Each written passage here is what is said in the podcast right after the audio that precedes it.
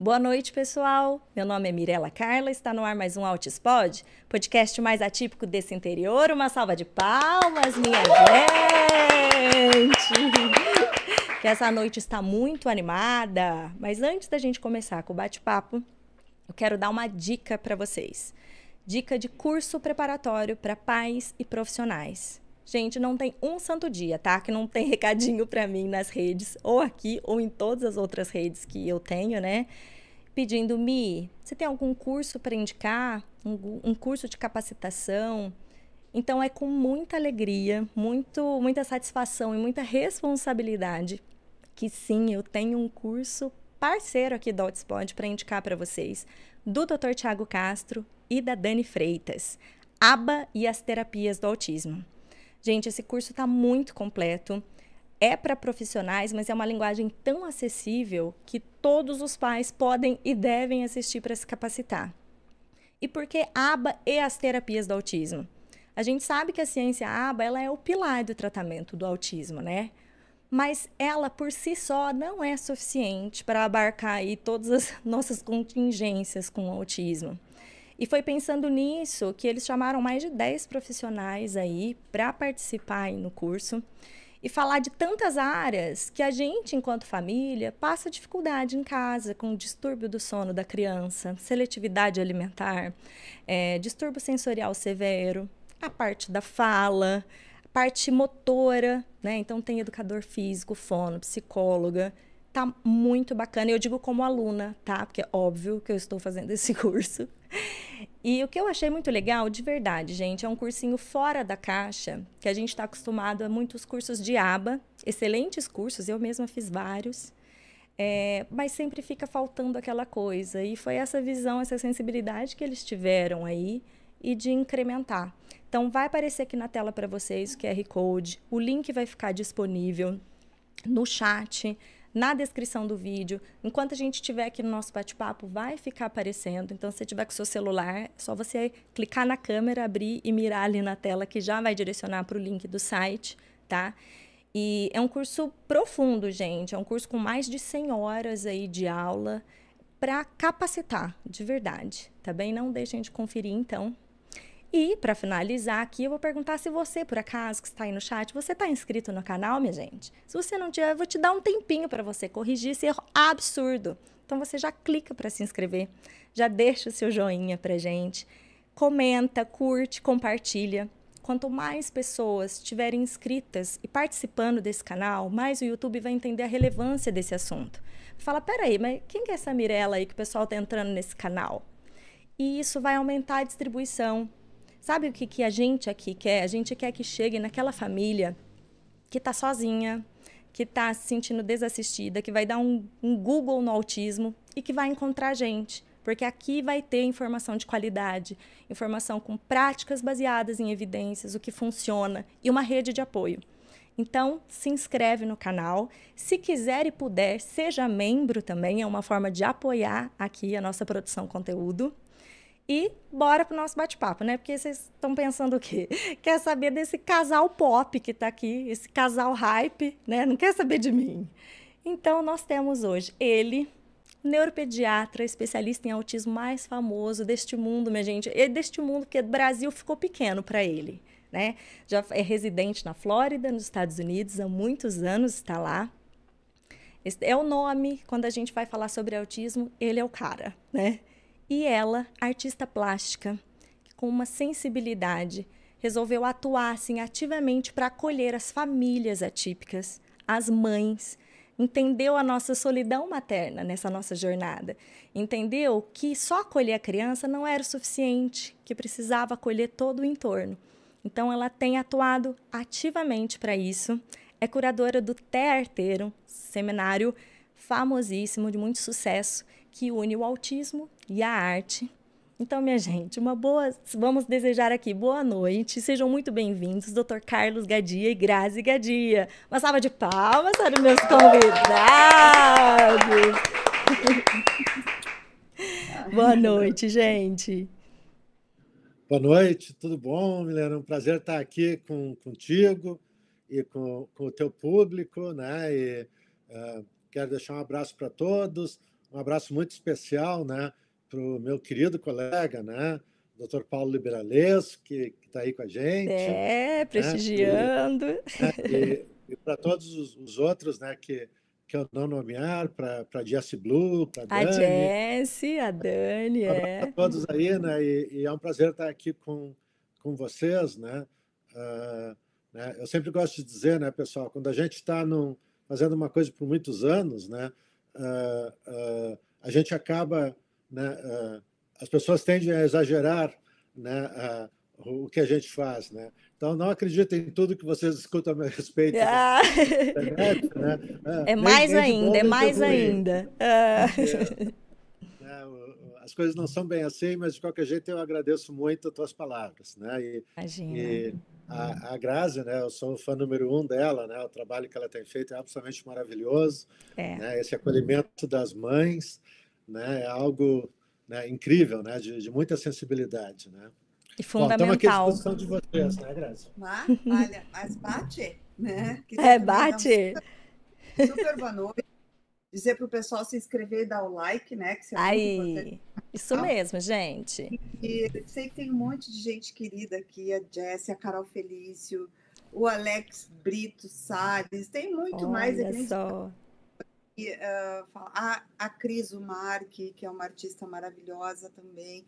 E eu queria te dizer que eu achei a tua descrição sobre o, o trabalho social que eu faço a melhor que eu já vi. Ah, sabe? que linda! Querido, ah, muito resumido e bom. E eu queria dizer que, além de ser curadora do Tearteiro, hoje também sou realizadora do Autismo Global Day, né? Que eu acho que é muito importante a gente já falar para o pessoal, assim, porque Por favor. Nós, à frente desse projeto maravilhoso, unidos com o IEPSIS da Emília Gama, junto com o Cusola, uh, Cusola Mona. Mona, lá de Luanda, Angola. Unimos força e vamos fazer um tour pelo mundo uh, para trazer essa informação que nem tu diz de qualidade, né, com credibilidade. Estamos aqui a mil para receber o pessoal em Fort Lauderdale, que vai Nossa, ser lindo. Vai ser demais. Tem, tem realmente um novo projeto de acolhimento às mães que se chama We the Mothers Momentum, né? Que é onde a gente vai querer que as mães se sintam quase que num. Como que eu vou dizer, mas é meio que num spa de van, entendeu? Eu não vou contar muito porque é surpresa para quem. Ah, é? Que demais! Tá no evento, seja online, seja presencial. Né, amor? Vai ser bem bacana, né? Então, eu tô inscrita. Eu já estou ah, inscrita. Para quem ainda não tiver inscrito, a gente vai colocar aqui na descrição aqui do canal o link para inscrição Autism Global ah, Day. É isso, né? Nossa, muito bacana. É. Eu vou publicar também no meu Insta. Eu já peguei o meu primeiro lote, minha gente. Já entrei rapidinho, porque vale muito a pena. Eu queria poder ir até aí, né? Essa é a verdade. Não foi dessa vez, então. Mas é muito legal vocês disponibilizarem online. Não, é muito. online também vai é, então, porque fica mais acessível, então vocês conseguem alcançar bem mais pessoas, né? Eu adorei esse formato online porque eu pude participar. É, e só mais um detalhe, o posicionamento do Global, do Autism Global Day é realmente ser acessível, entende? Assim, vocês podem ver que os preços estão muito Sim. bons, né? Então aproveitem, gente. Vão lá e comprem seu ingresso. E uma, né, e uma porção né, dos recursos que forem levantados vai ser entregue né, ao, ao Cusola Mona para criar né, a primeira clínica de tratamento de autismo na, na África de língua portuguesa, em Angola. Né? Então, nós, nós pedimos a todos né, que possam, que se inscrevam, que nós vamos estar ajudando muito né, a alavancar né, a, a, as terapias, as intervenções em Angola e em toda a África de língua portuguesa. Né? É. Isso para crianças de baixa renda. É um centro gratuito, né? Então, olha, é o Centro Capacitar para Cuidar. Bom, vamos lá para as perguntas, né? Vamos às perguntas. Choveram perguntas, minha gente. Choveram. Quem eu não escolhi, não fique chateado comigo. Sabe por quê? A gente pode usar isso de gancho para uma próxima participação, não é? A gente já deixa a parte 2 engatilhada. então, ó, Aqui do Instagram, eu abri dois dias de perguntas e teve muita, muita, muita. Então, eu selecionei alguns tópicos que tiveram maior incidência ali, né? Então, muita gente perguntou, doutor, se é possível fazer o diagnóstico já na primeira consulta médica, diagnóstico de autismo. Olha, né, eh, essa eu acho que é uma pergunta excelente. Eh, né, eu acho que né, a resposta para isso né, é sim e não. Né? Sim, né, se a pessoa, se o profissional que está avaliando essa criança né, tem bastante experiência, né, e se a criança apresenta né, características ou sintomas uh, menos leves, vamos dizer. Né? Então, uh, né, eu, costumo, né, eu costumo dizer um pouco, de uma maneira um pouco né, em tom de brincadeira, né, que uh, hoje em dia, né, na, na, maioria das vezes, né, eu faço o diagnóstico em cinco minutos e passo o resto do tempo explicando para os pais e para as mães né, o, o, que, que, o que, que deve ser feito. Né? Claro que isso é um exagero, né? Uh, mas para pessoas com experiência, né, o diagnóstico do transtorno do espectro do autismo né, uh, não é um diagnóstico difícil, né, número um. Né? Número dois, né, uh, nós temos que separar né, o que, que é a situação ideal da situação possível. Né? eu vou dar um, né, um exemplo né, para vocês. Né? eu uso muito Nena, desculpe. Mas, é, é, um charme, pode continuar é, que é um charme. É. Então, né, quando eu estava fazendo a minha formação em epilepsia e neurofisiologia clínica na, no Hospital da Criança em Boston, né, na Harvard Medical School, né, vinham crianças de todo mundo para serem avaliados lá. Né? Uh, essas crianças, esses pais ficavam dois, três, quatro dias fazendo muitas avaliações, dezenas de avaliações com todos os profissionais, né? E saíam de lá com um diagnóstico, né? E com uma série de recomendações que estava escrito num, num caderno que era de pelo menos 50, 60 páginas, quando não era de 150 páginas. Né? Uh, era absolutamente impossível para 90% dessas pessoas que iam lá começar a fazer as recomendações, muito menos fazê-las todas. Né? Então, né, nós aprendemos, né, isso foi uma das razões pelas quais o Damarino Centro foi criado aqui em, na Flórida, né, 25 anos atrás, né, nós aprendemos que uh, fazer uma avaliação multidisciplinar, com muitos dias, com muitas recomendações, com um custo muito alto, isso é útil num grupo muito pequeno de pessoas. Né? Uh, e que, na realidade, o que nós precisamos é fazer um diagnóstico uh, se não um diagnóstico de certeza, um diagnóstico de risco, né, de características de risco do transtorno do espectro do autismo, e imediatamente começarmos com intervenções, aquelas intervenções que sejam possíveis de acordo com onde essa pessoa está, com os recursos que essa pessoa tem, né? porque senão uh, se torna uh, algo muito bonito, mas totalmente impraticável. Né? Então, por isso que eu digo, né? Uh, é possível fazer na primeira consulta. Uh, eu faço, a maioria dos meus diagnósticos são feitos na primeira consulta. Né? quais são os que não são feitos na primeira consulta?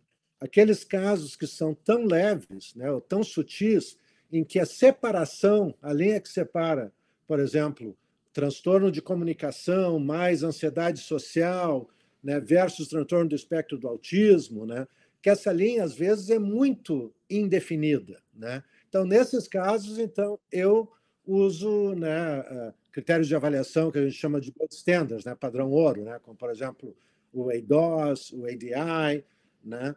Mas uh, isso não é absolutamente necessário em todas as crianças. Eu diria para vocês que é que é necessário na, na minoria das crianças, né? Certo. Uh, agora, quando eu digo não, né, não pode ser feito na primeira consulta, né, é quando nós estamos, né, obviamente, né, um, um pediatra uh, que está iniciando a sua, a sua seu trabalho, um outro colega né, de outras especialidades, ou até mesmo né, neuropediatras que não têm interesse em neurodesenvolvimento, ou psiquiatras infantis que têm interesse em outras questões, né, uh, eu costumo dizer né, que não, não tem nada de errado da gente dizer: olha, eu não sei, mas eu vou, eu vou recomendar alguém que sabe.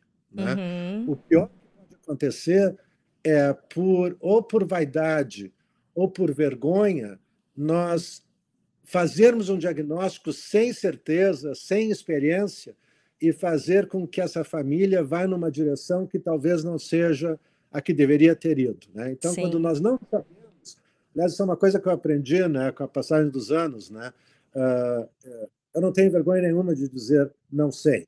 Né? Não acho que isso me deixa menor, na realidade, às vezes eu acho que me deixa maior. Né? Sim. Né? Então, essa é a resposta para essa, uma longa resposta para uma curta pergunta.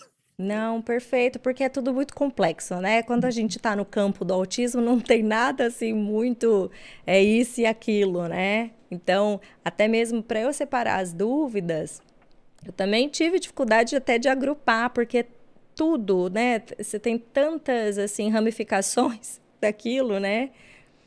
E outra dúvida que teve bastante aqui foi a questão dos prejuízos motores e o autismo essa relação entre eles. E eu confesso que assim que foi um, eu acho que ainda é uma coisa bastante negligenciada é, no, pelos profissionais em geral, porque eu não vejo as, assim sendo levantada essa essa questão com tanta frequência quanto ah, o contato visual, o, o prejuízo na comunicação, né? Eu mesma Nunca imaginei que meu filho pudesse ter prejuízos motores, porque eu leiga, então eu vi um menino parrudinho, fortinho, falei, ah, tem prejuízo nenhum. Deita, senta, levanta, qual prejuízo pode ter?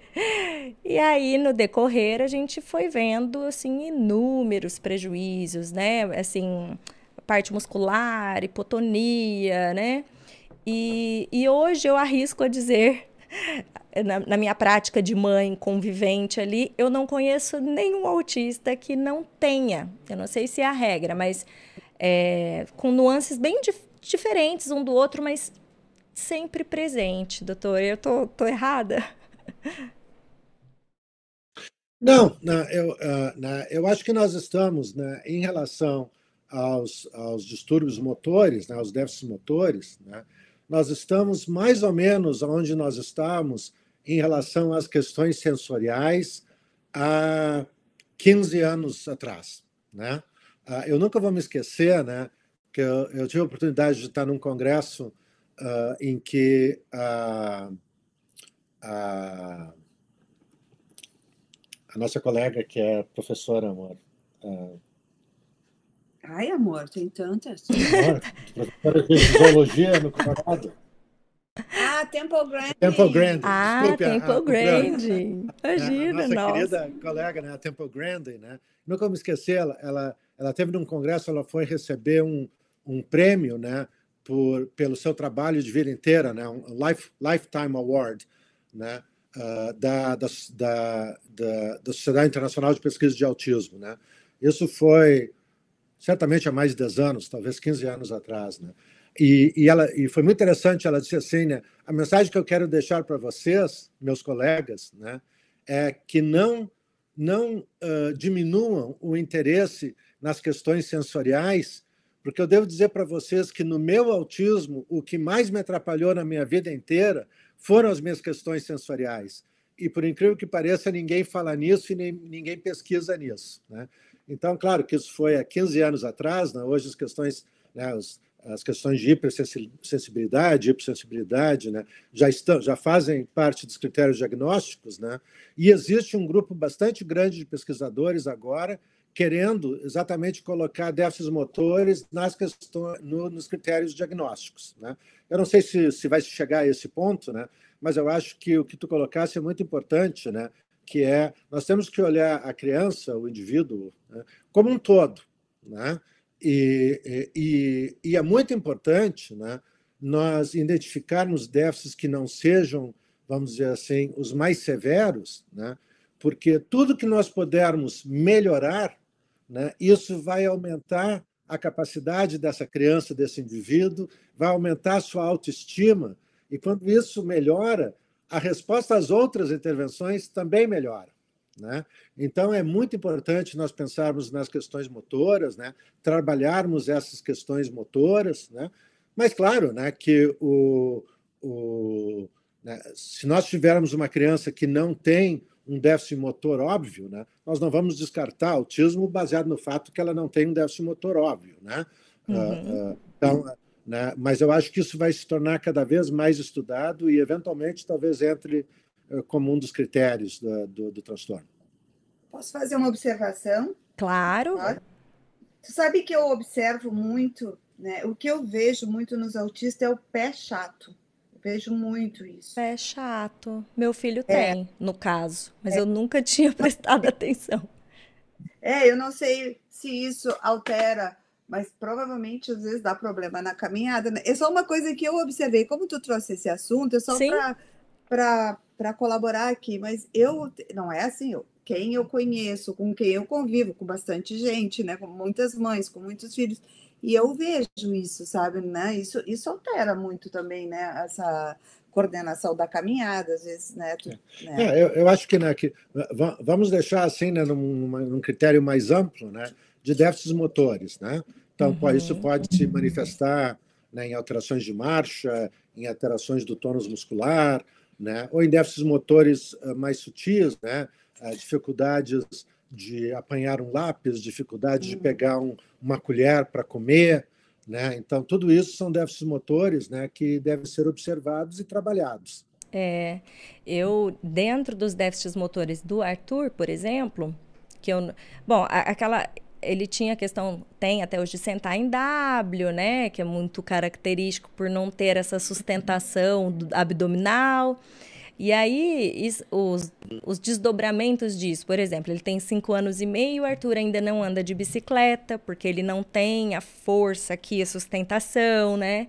Ele tinha muita dificuldade de brincar, tipo, tirolesa, escalada, tudo por, por, por essa fraqueza aqui, né? Abdominal o balançar, né? Então, ele não gostava de balanço, eu achava que era medo, a questão de equilíbrio, mas depois vimos que não era. O balanço que tinha apoio para as costinhas, ele ia que era uma beleza. Aquele que não tem, que você tem que fazer com seu corpo, ele não sabia o que fazer com aquele corpinho dele, né? E isso refletiu muito na socialização do Arthur, porque chegamos num ponto em que a gente desenvolveu o interesse de, de comunicação, interesse de socializar, íamos a parque e ele se fechava não por não querer participar, mas por não saber como subir onde as crianças subiam, correr na velocidade que corriam. Então, por se sentir incapaz de realizar aquilo, ele já falava: "Não, tô, tô cansado, eu não gosto", como uma defesa, né? Então, eu vi uhum. muito, assim, os, os, prejuízos motores muito sutis, com, né? Nada que você bate o olho nele e você não vê. Mas impactava demais no desenvolvimento dele como um todo. Quando a gente começou a, a trabalhar mais essas questões motoras dele, nossa, para a gente foi transformador. E eu queria até fazer esse gancho com vocês e com a, com a Grazi, da questão do papel do esporte e aí então da arte também no tratamento. Porque às vezes a gente fica muito naquela coisa de aba, fono, TO, né? E é muito mais do que isso, é muito mais complexo. Para o Arthur, é, a questão dos esportes foi transformadora na autoestima dele. Ele não é o melhor do esporte, ele não é, não é isso. Mas é, deu autoestima, deu aquela, o encorajamento para que ele quisesse experimentar, se sentisse pronto para tentar participar da brincadeira, coisa que tirava muito ele desses ambientes sociais. É, é comigo? Quer falar? É com os dois, com os dois. Tá. É que eu não, digo é, porque eu acredito que o paralelo do esporte e a arte também que você trabalha é, não, que seja nisso, né?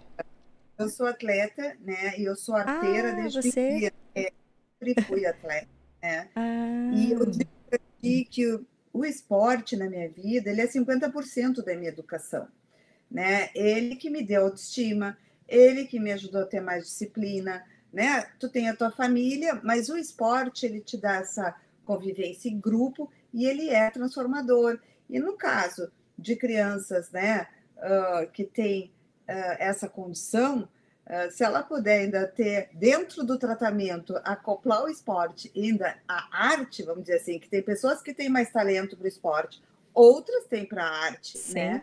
Se tu puder trazer isso para dentro do programa de tratamento dessa criança ou desse indivíduo, até do adulto, é transformador, sim, né? E a gente tem exemplos incríveis, assim, uh, uh, eu digo comigo mesma, vou dar o meu exemplo. Eu, quando cheguei nos Estados Unidos, eu, uma imigrante, eu, eu cheguei aqui, não tinha emprego, não dominava o idioma. Para onde que eu fui? Quem é que me ajudou? Foi a arte e o autismo, eu digo sempre, né? Foi, foi eles que me deram a, a, graças a Deus, a condição de resgatar uma identidade, né? Hoje, né, eu sou muito feliz porque hoje eu tenho uma identidade, eu faço um trabalho social, na verdade eu tenho um significado de vida, e é tudo por causa do autismo e da arte. E eu jogo meu esporte lá que eu preciso, para que é quase que também uma terapia, né? Agora, uh, o tearteiro mostrou muito isso no caso da arte, né? Foi impressionante o clima que a gente teve dentro do tearteiro, o quanto a, as crianças, os adultos com autismo se sentiram em casa. Era como se eles estivessem assim uh, numa praça só deles, que eles nunca se sentiram assim. A gente tem depoimentos assim. Nós queríamos que o tearteiro fosse todos os dias. O tearteiro é melhor que uma festa de aniversário, né? Porque e a gente viu quanto conteúdo bacana em todas as áreas do autismo que tu pode incluir a arte que tu pode buscar essa habilidade e através dessa habilidade tu desenvolver uh, habilidades emocionais, né? Porque eu acho que na medida em que tu consegue desenvolver a tua habilidade emocional, tu ganha muito mais liberdade Sim. e muito mais firmeza, né? Segurança. Eu vou dar um exemplo, né? Uh, da minha monitora do Arts and Hearts, né, do nosso curso de artes online, que é a Jessie Blue, sei que ela está aqui. Ela está né? aqui. A Jessie é um exemplo de que a vida dela se transformou, né? E a porta que ela teve para isso foi a arte, né? Ela sempre gostou da arte, mas ela tinha, ela era envergonhada, ela não tinha segurança de mostrar o trabalho dela, que é maravilhoso, né? Eu não digo que é só a arte, foi uma combinação de coisas, Sim. mas foi a arte que levou ela para um bom tratamento baseado em aba, que levou ela para um bom médico, que ajudou ela na sua medicação. Então é um todo, né? Só que foi a arte, é a arte que é a identidade dela hoje. Hoje ela, ela não saía de casa, entendeu? Ela não, não saía de casa para ir no cabeleireiro. Olha só. ela já foi, ela já foi para o Rio Tiama fazer palestra. Palestra! Ela já foi para o tearteiro fazer palestra e ela ainda vai muito mais. Assim como tem outros também. Eu vou citar aqui mais uma, que é a Cris. A Cris é de Canoas, de, da nossa terra. A Cris também uh, tinha muita dificuldade. A Cris está bombando, entendeu? Com a arte dela. Está tá vendendo. Isso também traz um autossustento, né? Isso, isso dá, uh, cresce. Elas crescem dentro da sua própria família, né? Por quê? Porque elas estão ali, olha, eu tenho a minha identidade, eu estou ganhando meu dinheiro, eu posso te ajudar, meu pai, eu posso te ajudar, minha mãe, posso te levar num restaurante, né? Sim. Então, assim, eu, o que eu tenho para te dizer assim, é que eu acho que a arte é transformadora e quanto mais a gente puder, o esporte também, uhum. sem dúvida nenhuma, o quanto mais a gente puder trazer esses, essas duas, né, esporte e arte, para dentro de um programa de tratamento, ou outros, gente, ou canto, ou declamar é. poesia, ou o que mais, amor? Às vezes as é, pessoas teatro. têm teatro, dança, é todo circo. tipo, circo. Sim. Né? Porque através disso tu pode ensinar várias outras habilidades do dia a dia, de rotina, né? Sim. Tu pode cantar durante o dia para ensinar teu filho a fazer pipi, não é? Tu viu a mãe musical no tearteiro, quanta coisa ela ensina através da música. Então, assim, eu, em resumo, é isso que eu tenho para falar. Eu acho a arte o máximo, eu acho o esporte o máximo, todo tipo de arte maravilhosa a gente deve usar. É, e, e eu.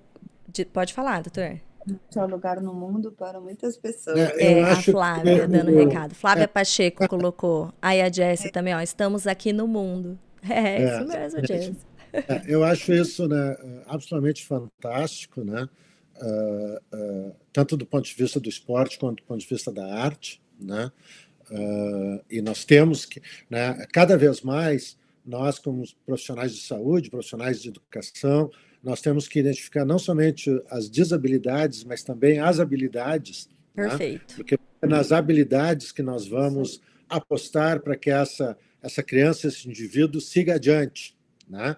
Uh, claro que nós vamos trabalhar muito fortemente nas, nos déficits, né? mas nós vamos nos calcar nas habilidades exatamente para mostrar que esse indivíduo é mais do que a gente pensa que ele é. Né? É. pode mais do que a gente pensa que ele pode. Né? Uh, por outro lado, né, acho também que é importante a gente salientar né, que uh, as coisas não são tão simples né, quanto, ah tá, eu vou botar então o meu filho numa escolinha de futebol. Né? O que, que vai acontecer? Vai ser um desastre. Total. Por que, que vai ser um desastre? Porque os outros lá estão lá porque querem jogar, porque já sabem jogar, porque entendem as regras, porque entendem o que é ganhar, o que é perder, etc, etc. E nós jogamos ali, às vezes, uma criança que não tem nenhum entendimento disso e que vai ficar olhando para as borboletas enquanto os outros estão fazendo gols. Né? Uhum. Né? Então, uh, essas habilidades, né, uh, elas têm que ser uh, identificadas e nós temos que trabalhar nessas habilidades de tal maneira de que aí então, quando nós entramos em seja em esporte de grupo ou em arte né, mais grupal, né, como teatro, etc., né, dança, né, uhum. né, que a gente possa fazer isso de uma maneira que nós não sejamos imediatamente né, retirados. Né? Então, eu sempre digo né, que uh, uh, a parte social e a parte motor e a parte de comunicação né, uh, a gente, nós temos que trabalhar, porque nós não podemos simplesmente jogar a criança lá. Né? Então, isso é um recado importante para os pais. Né? E a outra coisa que eu acho muito importante, né, pessoal, é que existem esportes que são muito bons para certas coisas. Né? Por exemplo, como tu mesmo falasse né, do teu filho, né, que tem um grau de hipotonia. Né? Certos esportes, como natação, né, são excelentes né, para desenvolver isso. Né? Por outro lado, né, natação não é necessariamente o esporte mais social do mundo. Né? Sim. Então, se nós vamos nos preocupar com uma coisa, há certos esportes que são mais indicados. Se nós vamos nos preocupar com a interação social, com o entendimento de regras, talvez outros esportes sejam mais, uh, mais úteis. Né? E, e, e sempre uma, um, um, lembrete para os pais. Né? Uh, não queiram que os seus filhos e as suas filhas sejam tão bons quanto vocês forem, foram naquilo né? né? ou no futebol, ou no, na corrida, ou na dança. Né? Queiram que os filhos de vocês, as filhas, sejam tão bons quanto eles podem ser naquilo que eles podem ser os seus melhor, melhores. Né? Uh, eles não vão viver a nossa vida, né? Sim. Isso não é justo esperar que socorra. Ah, eu complementando uma coisa que o Carlos falou, que eu acho que ele disse que não é simplesmente agora, ah, tá, o esporte é bom, a arte é bom, vamos colocar, fazer isso. Não é isso. Eu acho que também tu tem que saber onde tu vai colocar, com quem tu vai trabalhar, né? Então tu tem que saber se aquele profissional, ele está habilitado para ensinar, para dar uma aula de arte, se ele tem um curso para fazer isso, né? Se ele já tem uma experiência.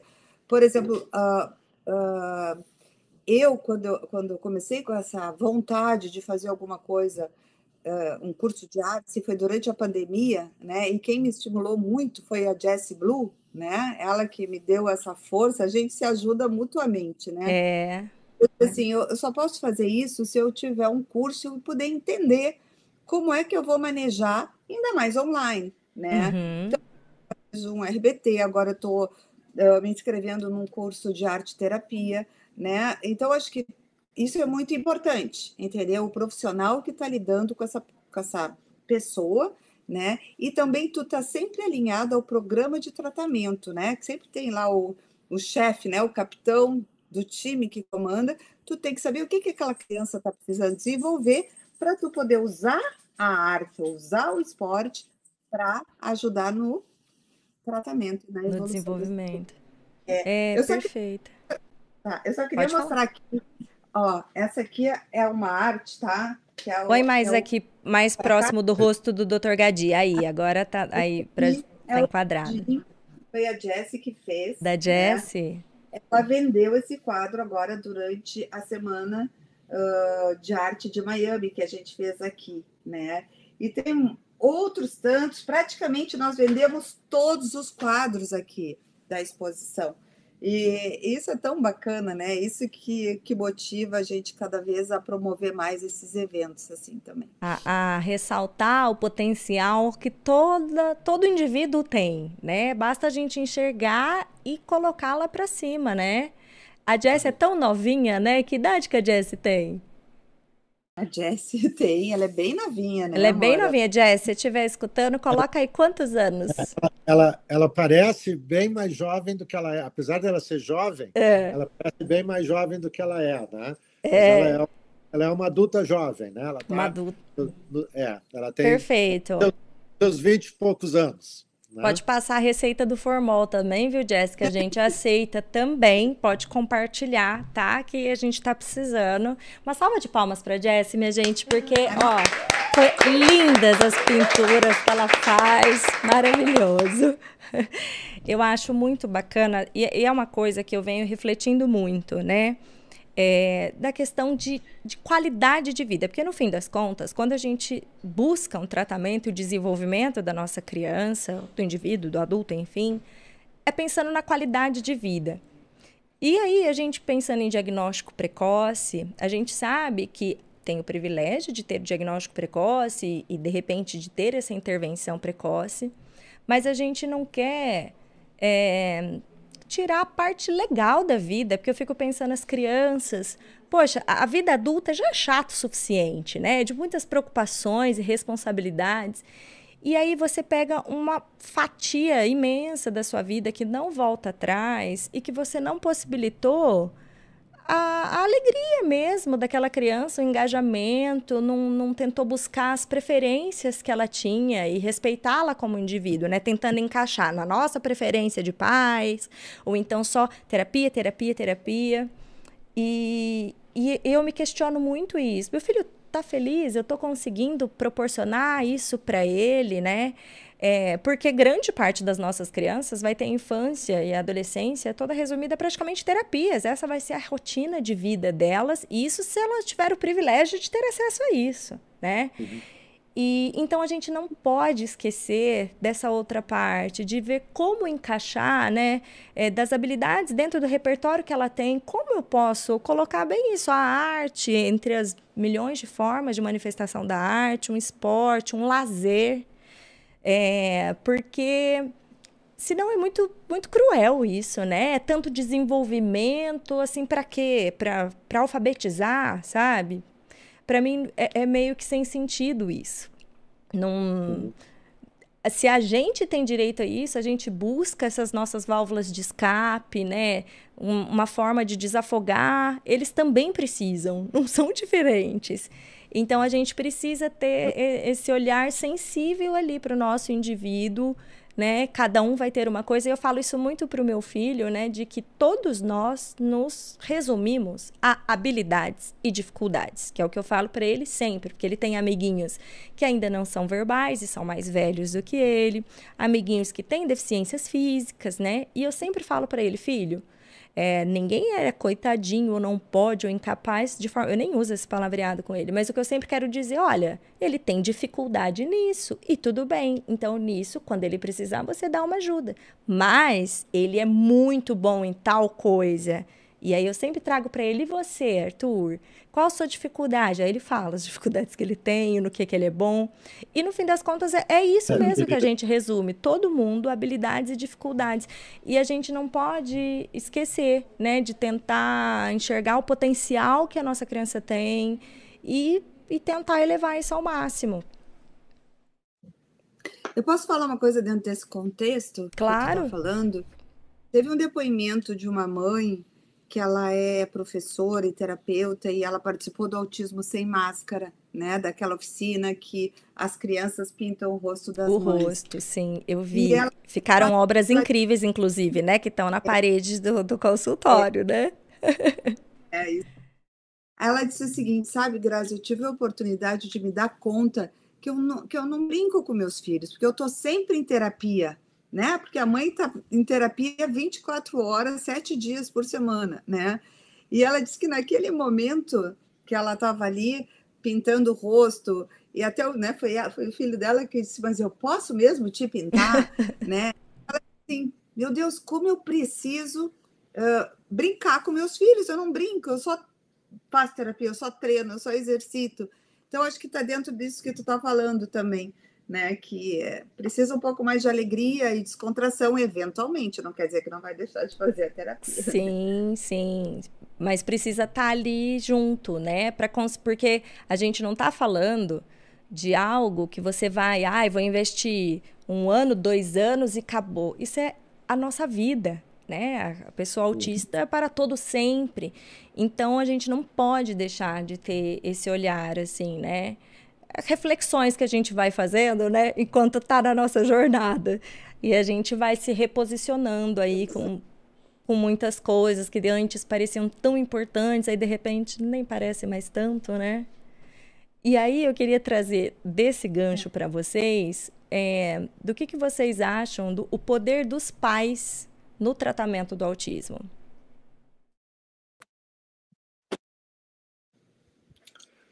Qualquer um Olha, dos dois. O, é, a família, né, os pais, eles são, eles são absolutamente fundamentais.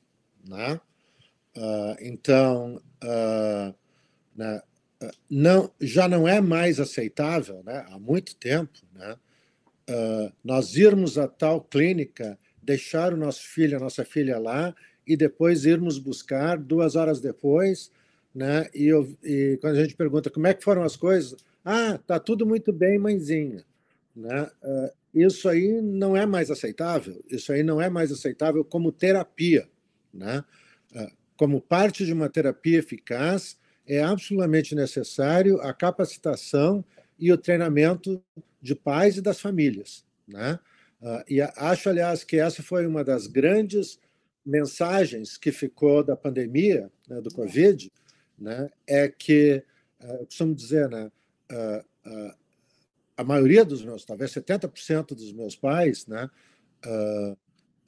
quando come, começou a pandemia e as terapias desapareceram, eles só faltavam se jogar da sacada do edifício, né, uhum. né, porque eles não, eles não tinham recebido treinamento, eles não sabiam como lidar, o que fazer, ainda mais numa situação de tamanho estresse. Né? Por outro lado, né, um outro grupo, talvez 30%, né, me dizia: não, doutor Gadia, está tudo sob controle. Né? Esses foram os que foram capacitados e treinados. Né? Então, numa situação que a gente espera que nunca mais ocorra, mas que talvez, né, mais do que provavelmente vá ocorrer, né, ah, em que nós não tivermos a habilidade de levarmos né, em clínicas ou nos, ou nos terapeutas, né, os pais têm que estar prontos, né? Os pais têm que saber como fazer, quando fazer, para que fazer, né? E o que não fazer. Sim. Né? Eu, eu, costumo dizer, né, que uh, nós fomos treinados para ser pais, né? E, e olhe lá, né? E olhe lá. fomos treinados é, e nós não fomos treinados para ser terapeutas, né? E nem eu sugiro que a gente, que os pais virem terapeutas, mas nós temos que ser pais, né? capacitados e nós temos que nos sentir capacitados de tal maneira que, se nós tivermos que fazer, nós sabemos como fazer, né? E isso é de fundamental importância, não só para os pais, né? Mas para a família, né? Uh, e eu chamo a atenção, né? Principalmente de avós e, né? e, e, avós, né? Uh, porque, como vocês sabem, né? Uh, principalmente no Brasil, né? A gente tem aquele, aquela, aquele provérbio, né? Eu não estou aqui para ensinar, eu estou aqui para agradar, né? E, a, a, os avós só faltam se deitar no chão para a criança passar por cima, né? Isso é, uh, pode ser bom ou não bom em crianças típicas, mas para crianças atípicas, né? Nós temos que ter um time e a família é um time, né? Em que todos trabalhem juntos na mesma direção no mesmo caminho, né? porque uh, às vezes a gente precisa só de poucas horas para desfazer o trabalho de semanas, né? em termos de, de progresso. Então, uh, é muito importante que todos estejam engajados, né? e eu coloco aí de, também, né, principalmente na, na, nos nossos países latinos, né, nós temos uma cultura diferente, né? Isso também envolve, né, a babá, a empregada, quem for ficar com a nossa criança, né? Ah, porque uh, uh, o, que, o, que, que, o que, que a babá não quer? A babá não quer que a criança chore, porque se a criança chorar, periga eu perder meu emprego. Né? Nós temos que explicar para a babá né, aquela parte do time e que nós queremos que ela faça dessa maneira. E que se a criança chorar, é, faz parte da vida. Faz Todos parte. nós choramos de vez em quando. Né? Uhum. Então, uh, uh, muito importante essa questão dos pais. Né? Uh, isso isso está se tornando, eu diria, uma revolução no tratamento né, dos indivíduos com, dentro do espectro, né? E, e, cada vez mais nós vamos vendo os pais, né? E por isso, né, que é tão importante, né, o papel que tu faz, tu fazes, né, com, com o teu podcast, né, uh, que colegas fazem com os cursos que são dados, né? Uh, ou seja, possibilitar para esses pais, né, esse tipo de, de, de treinamento, de informação. Né? Uh, uh, eu, eu gosto de dizer né, que eu tenho uma família que eu acompanho que mora a 600 quilômetros ao norte de, uh, do, do Mato, do, Mato, Grosso. Né? Eles moram no, no, Pontal do Araguaia. Né? lá nem pediatra tem, né? mas tem internet. Né? Então, os pais, por necessidade, acabaram virando terapeutas, porque Sim. foram treinados. Né?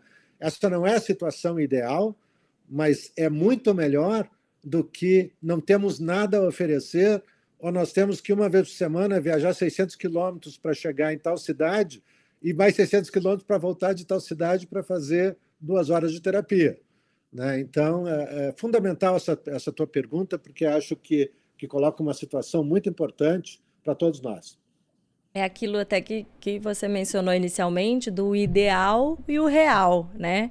O ideal seria que os pais pudessem ter apenas um, um, um papel complementar, né? Que tivéssemos profissionais capacitados e tal.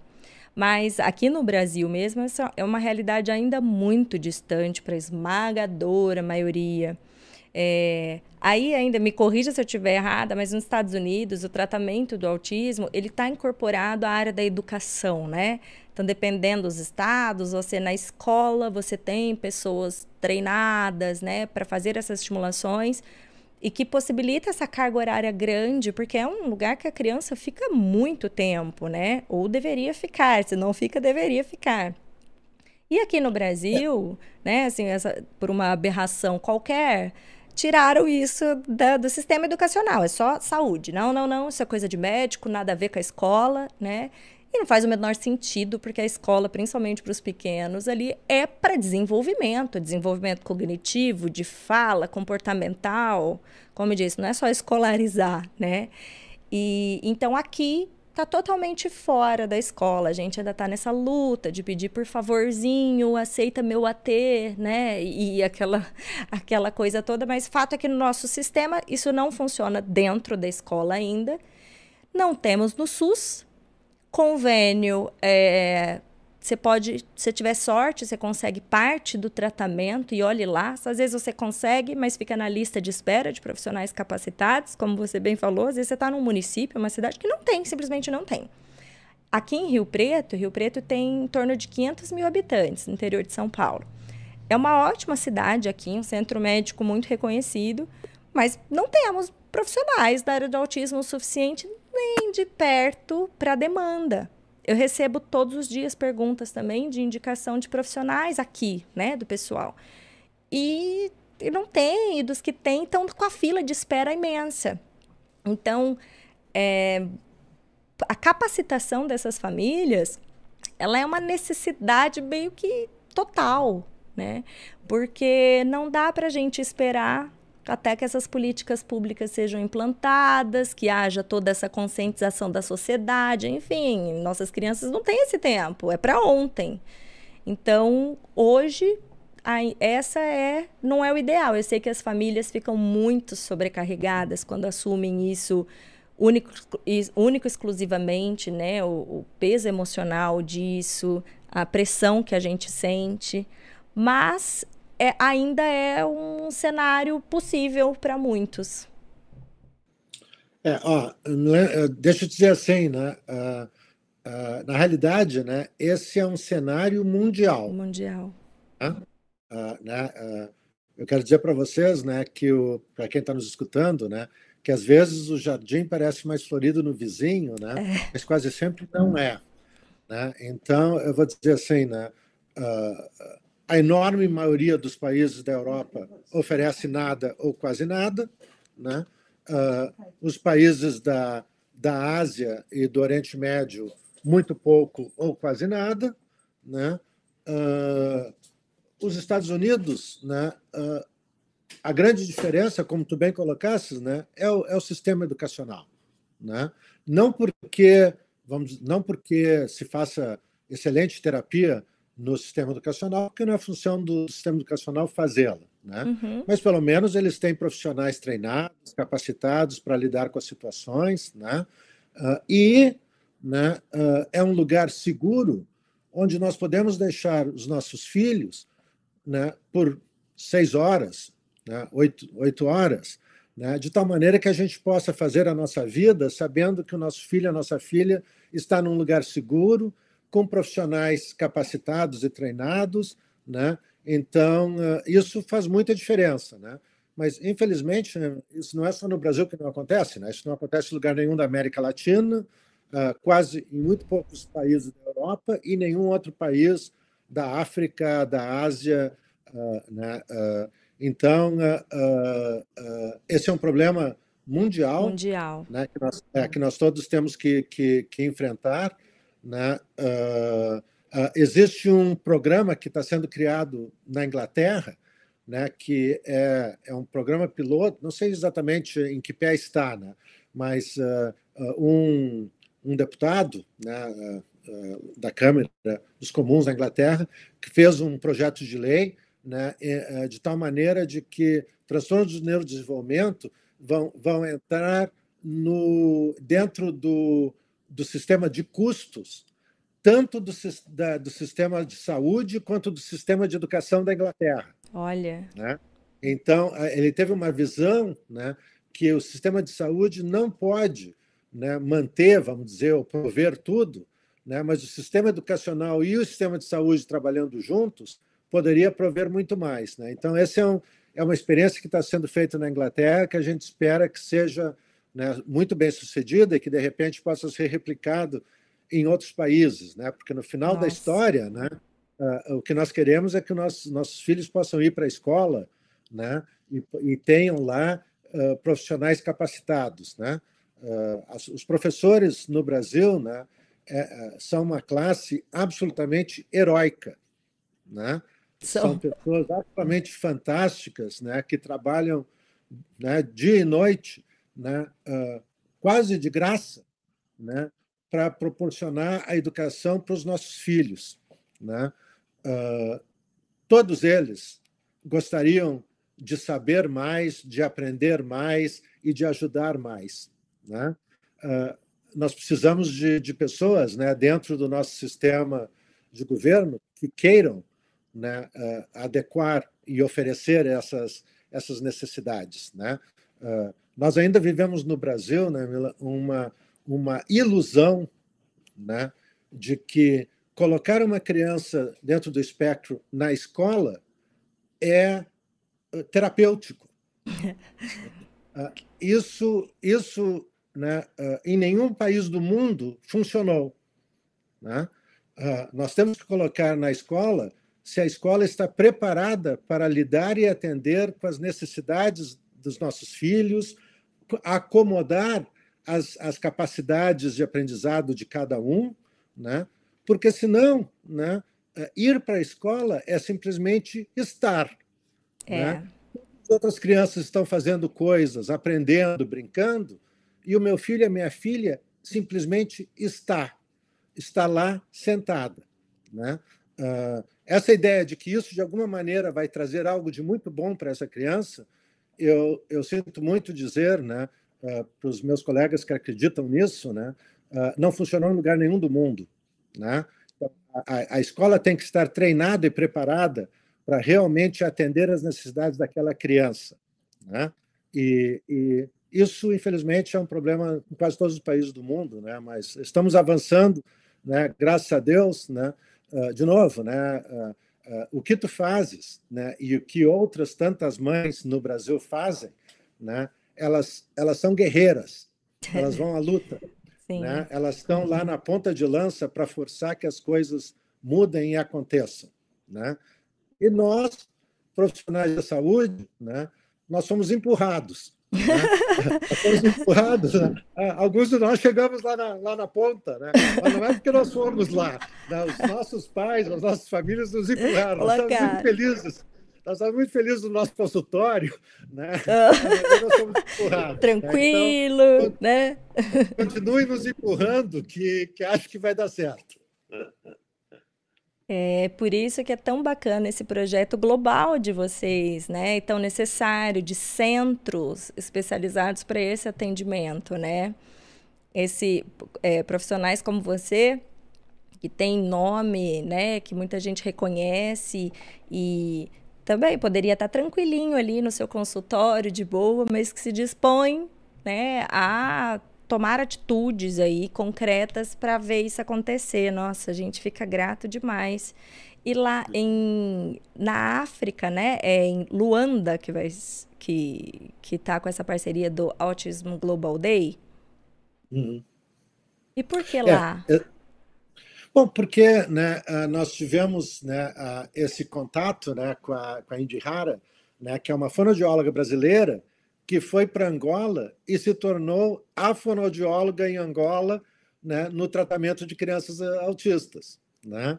E então, né, ao se dar conta né, de que realmente lá não existia nada, né, ela resolveu criar esse centro. Né? Ela tem a prática dela, mas ao mesmo tempo ela criou esse centro né, uh, uh, com a ideia de fazer atendimento uh, gratuito né, para crianças que não têm recursos. Né? Ah, então, obviamente, né, acho que é de fundamental importância que a gente apoie esse tipo de, de atitude né, da, maior, da maior maneira possível, né, esse projeto, né, até porque né, uh, né, na África, né, como assim, certamente na África que a gente chama né, de subsaariana, né, abaixo do deserto do Saara, né, uh, uh, ainda hoje, né, o principal entendimento do que é autismo né, é que colocaram um feitiço no nosso filho, na nossa filha. Né? Então, um bruxo veio e colocou um feitiço. Isso é a, a, a ideia principal Olha. na população africana do que explicaria o autismo. Né? E vocês não imaginam as barbaridades que ocorrem quando se tenta expulsar esse, esse, tirar esse feitiço ou expulsar esse demônio, né? Ah, então lá nós ainda estamos, né? Ah, se a gente pensa que o Brasil está atrasado e na realidade é. eu diria para vocês que não está, né? Mas se a gente pensa que está, né? Imaginem nós estarmos vivendo numa situação que é quase da Idade Média, né? Onde se acredita que nós vamos tirar o feitiço uh, ou, ou sangrando a criança ou, ou aplicando castigos para expulsar o demônio, etc, etc, etc. Então, na, na, na, África a situação é ainda muito mais complicada, né? E nós temos que ter muito, muita atenção, eu diria, para isso, né? Principalmente na África de língua portuguesa, porque é, aí nós podemos, né? Os nossos profissionais, as organizações que estão se criando no Brasil podem entrar com maior facilidade, né? Numa tentativa de trazer luz. O que, que é luz? Informação científica de qualidade, né, ajuda, né? Então, porque as famílias querem, precisam, né? E, então, na, na África, realmente, nós estamos numa situação bastante ruim. Eu diria para ti, né, que pior do que a África né, são aqueles países uh, que são países ricos, muito ricos, né, em que nada ou quase nada está sendo feito a respeito do autismo. Né? Então, eu diria que, que a África né, uh, tem a sua própria história, a sua própria história de exploração, a sua própria situação econômica, etc., etc. Né? Mas existem países hoje no mundo né, que uh, organizaram competições mundiais custando bilhões de dólares, né, e não oferecem nenhum tipo de tratamento adequado para quem não é cidadão do país, mas mora no país. Né? Então, aí nós estamos em outra situação. Né? Para não dizer de um país da, da, da Europa que tem um contrato com outro país da Europa para exportar crianças autistas para as escolas do outro país. Isso, eu não vou dizer que país é, mas se vocês pesquisarem, vocês vão descobrir. Eu só queria complementar isso, assim, esse capacitar para cuidar, esse projeto social que a Indihara já faz, só que ela faz com, uh, com esses recursos próprios, ela já ajuda muita, muita criança de baixa renda, acolhe muitas mães já, né? Ela faz já, entendeu? O que nós estamos agora neste tour, nós somos um tour anual. Então, este ano de 2023, estaremos em Fort Lauderdale, depois em Luanda, Angola, depois Brasil, depois Portugal. Este tour de 2023 está uh, levantando parte da renda para ajudar este centro de Angola. Ano que vem, provavelmente o nosso tour também não será o mesmo. Nós já temos convite para ir para o Japão, para a Itália, né? Ele, nós vamos escolher outro centro, entende? Não quer dizer, mas é global. Nós vamos ir para onde realmente a gente precisa. Se no Brasil nós acharmos uma região onde tem um projeto sério, que seja gratuito, que faça um trabalho realmente dentro do que a gente acredita, nós vamos estar escolhendo uh, esse projeto no Brasil. Né? Então, só para explicar para o pessoal, para não Sim. ficar nenhuma, né, tu perguntasse, então eu só queria explicar é, essa Do nossa. porquê e qual vai ser essa é. dinâmica né, desse projeto, né? É. Outra coisa que eu acho que é importante dentro do Global Day explicar que nenhum evento vai ser igual ao outro. Né? Nós estamos começando nos Estados Unidos, por quê? Porque os Estados Unidos é a ponta do, do autismo, é onde tem as melhores pesquisas, os melhores uh, tratamento em todas as áreas, diagnóstico, né? Uh, mas, por exemplo, o que vai ter aqui em Fort Lauderdale não vai ser o que vai ter em Luanda, Angola. Por quê? Porque Luanda, Angola tem outras demandas, outras dificuldades, está num outro nível né, de tratamento. Né? Brasil já vai ser outra coisa, Portugal já vai ser outro, entende? Então, por isso que cada evento é um evento, né? Não é a mesma coisa. Legal. São de acordo com as demandas de cada país. Tá? Só queria explicar Muito isso. bacana. Não, esse projeto de vocês está incrível, gente. Quem ainda não acessou, a gente vai colocar aqui o link, tá? Para vocês participarem, porque vale muito a pena, tanto para conhecimento próprio, quanto para ajudar né, no, na construção, formação, criação desses centros de tratamento. É todo mundo fazendo um pouquinho a sua parte, né? Aqui, você né, descrevendo aí algumas das tristezas ali que é, da, da abordagem de tratamento terapêutica né, do autismo aí na África por conta dessas crendices, né? Aqui no Brasil, quando teve a oportunidade de colocar algo no SUS, colocaram constelação familiar. É um negócio chocante, assim, que eu fico nada contra se tiver gente aqui no chat que constela, beleza, mas a, para autismo, né, a gente não tem uma prática disso. E eu já ouvi cada absurdo também de que é, o autismo veio como uma paga mesmo, né? Então, fulano, na vida passada, assassinou alguém, então aí veio como autista. É umas catástrofes horrorosas, assim. E que o impacto disso para a família, terrível, porque essas crendices, né? E então, mais culpa, como se a gente já carregasse pouca. Então, mais culpa e sem nenhuma efetividade prática, né? Porque para sua criança ali, no que que isso mudou, né? Enfim. Então, nossa, é, é muito triste mesmo. E é como você disse, da gente levar a luz, a luz de informações de qualidade, a luz da ciência, a luz de nada de achismos, minha gente. Porque hoje a gente já tem muita informação robusta do que funciona. Então, não tem porquê né, é a gente cair nesses contos do vigário. E não estou julgando mães e pais. Eu, eu, até a gente aqui em off conversando, eu falei que para mim mãe tem meio que um abre-alas para suas, sei lá, licença poética, para dar força que ela precisar, tá? Mas a gente vê profissionais ganhando dinheiro, muito dinheiro em cima disso, para mim é criminoso. É criminoso. Né? Um dos temas até que eu quero fazer aqui no podcast é sobre esses charlatanismos assim do autismo, né? Que muita gente cai, eu mesma, viu, mães? Então se sintam acolhidas, porque eu também várias vários contos do vigário. Mas é, é muito importante que a gente esclareça isso.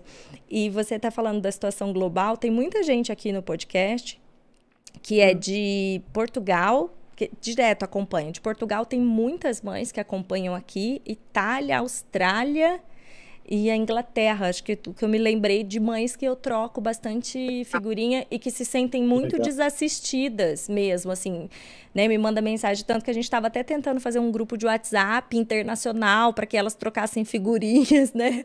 De, de como fazer, porque a rede de apoio ela vem para isso mesmo, né? Para gente trocar e se fortalecer, entender, aprender um pouco com a experiência do outro, né? E aí até, minha Não. gente, pode falar. Pode falar. Não, com certeza, né? Acho que, acho que essa tua ideia é, é fantástica, né? De criar uma rede internacional né? de apoio, né? Uh, acho que é, que é, muito importante, né? né? Até porque, né? Uh, como eu falei, né? Às vezes nós temos uh, impressões que em outros jardins são bem mais floridos. Né? quando na realidade eles não são tão floridos. Né? Uh, uh, uh, só para, né, como um exemplo disso, né, eu tive a oportunidade né, de participar na criação dos dois primeiros centros de, de tratamento eficaz do autismo na Itália. Né? Na, o primeiro foi na Sardenha, o segundo foi em Nápoles, né? que também, né, o de Nápoles foi 100% esforço de paz. Né? Foram foram cinco famílias que se juntaram e disseram: uh, nós vamos fazer acontecer. Né? E nós tivemos a oportunidade de ir para Nápoles para treinar, uh, isso uh, que é início dos anos 2000. Né? Uh, para vocês terem para te ter uma ideia, né, quando quando o Damarino Center foi criado, né, em 98, o governo da Itália mandava crianças para serem tratadas no nosso centro, né? O governo italiano ele pagava a viagem, a estadia e as terapias para a criança e a família por seis meses. Olha. Né? É, uh, e é não é disponibilizava lá, né? É, uhum. isso é fantástico, né? Ah, foi ótimo, foi maravilhoso, foi incrível. As crianças melhoraram horrores, né? Voltaram para a Itália, onde não existia absolutamente nada. Né? Seis meses depois, elas estavam exatamente iguais ao que eram antes de ter ido. Né? Então, o, o, grande ensinamento disso, né, pessoal, que a Itália né, aprendeu e aplicou, né, é que não adianta nós fazermos algo muito fantástico e depois voltarmos para o que já era, né, e que não havia funcionado, né? Então, na realidade, nós temos é que tre... isso é uma lição para o Brasil, né? Nós temos que treinar e capacitar os nossos profissionais, né, de tal maneira de que aqueles que têm alguma oportunidade de ir para algum lugar, etc., né, uh, né, uh, as grandes capitais do, do país né, sempre são consideradas centros médicos, né, as cidades né, como uh, Rio Preto né, sempre também é considerado um grande centro médico. Né. Sim. Né? então, sempre, sempre que tu tiver a possibilidade de ir para algum lugar, isso é ótimo, né? mas nós temos que pensar é o que, que eu faço quando eu voltar de onde eu vim, se onde eu vim não tem nada, o recurso que nós aplicamos, tanto em termos monetários como em termos de esperança, vai ter valido muito pouco, né? porque, na realidade, o que nós precisamos é encontrar onde a gente está profissionais né, de saúde, de educação, etc., capacitados para uh, fazerem acontecer. Né? Fazer então, essa é uma, é uma lição que eu acho que foi muito valiosa, que nós aprendemos né, em alguns países da Europa, né, e que eu acho que valeria muito a pena ser aplicada no Brasil. Né? E, e para isso, né, isso vai requerer né, uma mudança nos currículos das faculdades. Né? Porque enquanto nós saímos das faculdades ouvindo muito pouco sobre autismo, né, ou ainda ouvindo, né, em algumas situações, né, que a causa do autismo é que a mãe não desejou seu filho, né, ah, bom, então aí nós, nós, não te, nós temos um caminho muito cheio de pedras para seguir. Né? Então nós temos que, como tu mesmo falasse, né, nós temos que. Tem tanta informação de qualidade e cientificamente comprovada, né, que voltarmos a jogar a culpa na mãe, né, que quase sempre se sente culpada, né, e dizer que a culpa foi porque ela não desejou esse filho, né, isso é de uma crueldade, além de ser uma uma, uma besteira do ponto de vista científico, né? mas isso é de uma crueldade tão grande né? que, é, que é quase difícil da gente acreditar que alguém hoje, no mundo moderno, ainda né, vai para os meios de comunicação para dizer que isso é verdade. Né? Então, isso é, uma, é, é absolutamente cruel. É, de verdade, isso é mesmo. E até é, pegando esse gancho de capacitação, gente, aqui de novo no, no, na tela tá com o QR Code aqui do curso do Dr. Tiago Castro e da Dani Freitas, de parceria aqui com a Altispod, de capacitação. Eu tô na oitava aula, doutor. Tô na oitava aula aqui assistindo um curso muito bacana que eles fizeram, mas eu sempre acreditei nisso mesmo, do nosso papel enquanto pais e, e, é uma coisa que eu falo muito para as mães que vêm conversar comigo, pais também, vou me corrigir, porque tem um pai aqui, o André Santana, ele tá sempre aqui em tudo e ele me dá bronca quando eu uso só que é mãe, né?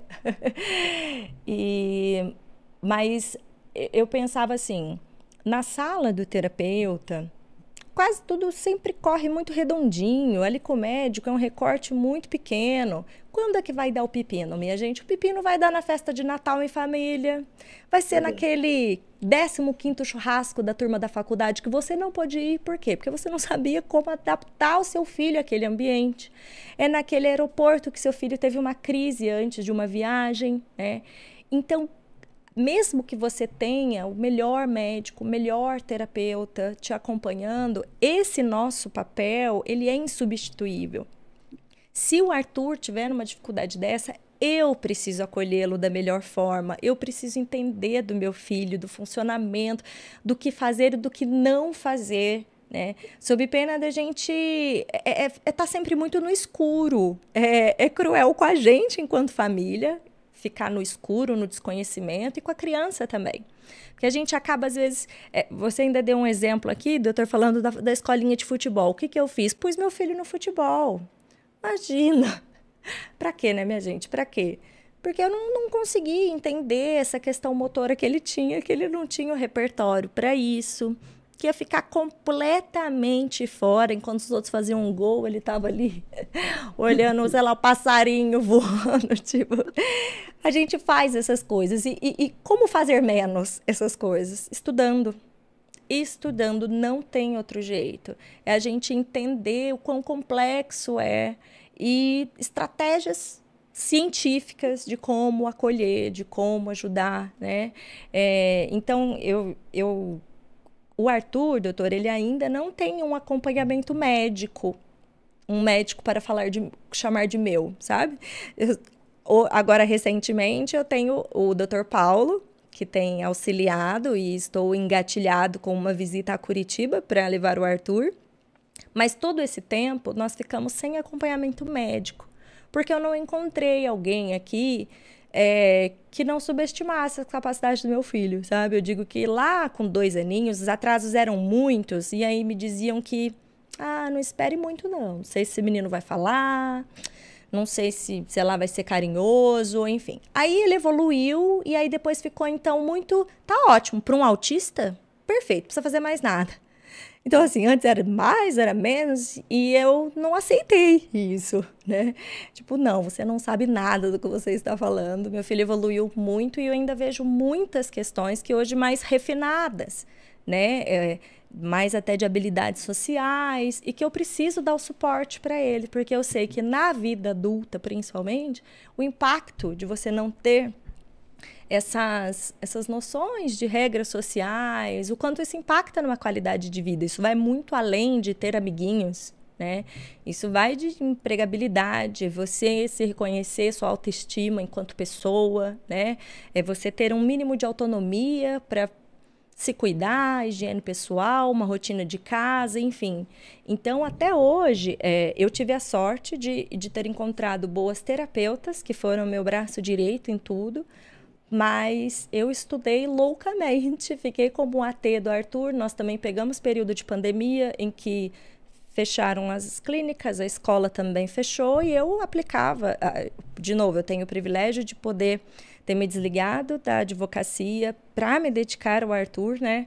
E estudar e tal, mas eu, eu aplicava três horas de manhã e três horas à tarde, né? Todos os dias, tipo, né? Então, eu bato muito nessa tecla do poder dos pais, né? Do quanto a gente precisa buscar informação, precisa se capacitar, porque é, eu vejo todo o desenvolvimento do meu filho. Eu tive excelentes profissionais, mas eu sei o, o valor que teve o meu envolvimento e da minha família como um todo, meu marido, minha mãe, meu pai, meu sogro, minha sogra, porque o Arthur tem esse privilégio de ter uma família assim que abraçou a causa de tal forma, né? Então, pais, se empoderem, né, do poder que vocês têm, sim, do desenvolvimento do filho de vocês. Bora estudar muito para poder ajudar, né? E aí eu vou fazer uma última pergunta. Ah, pode falar, doutor.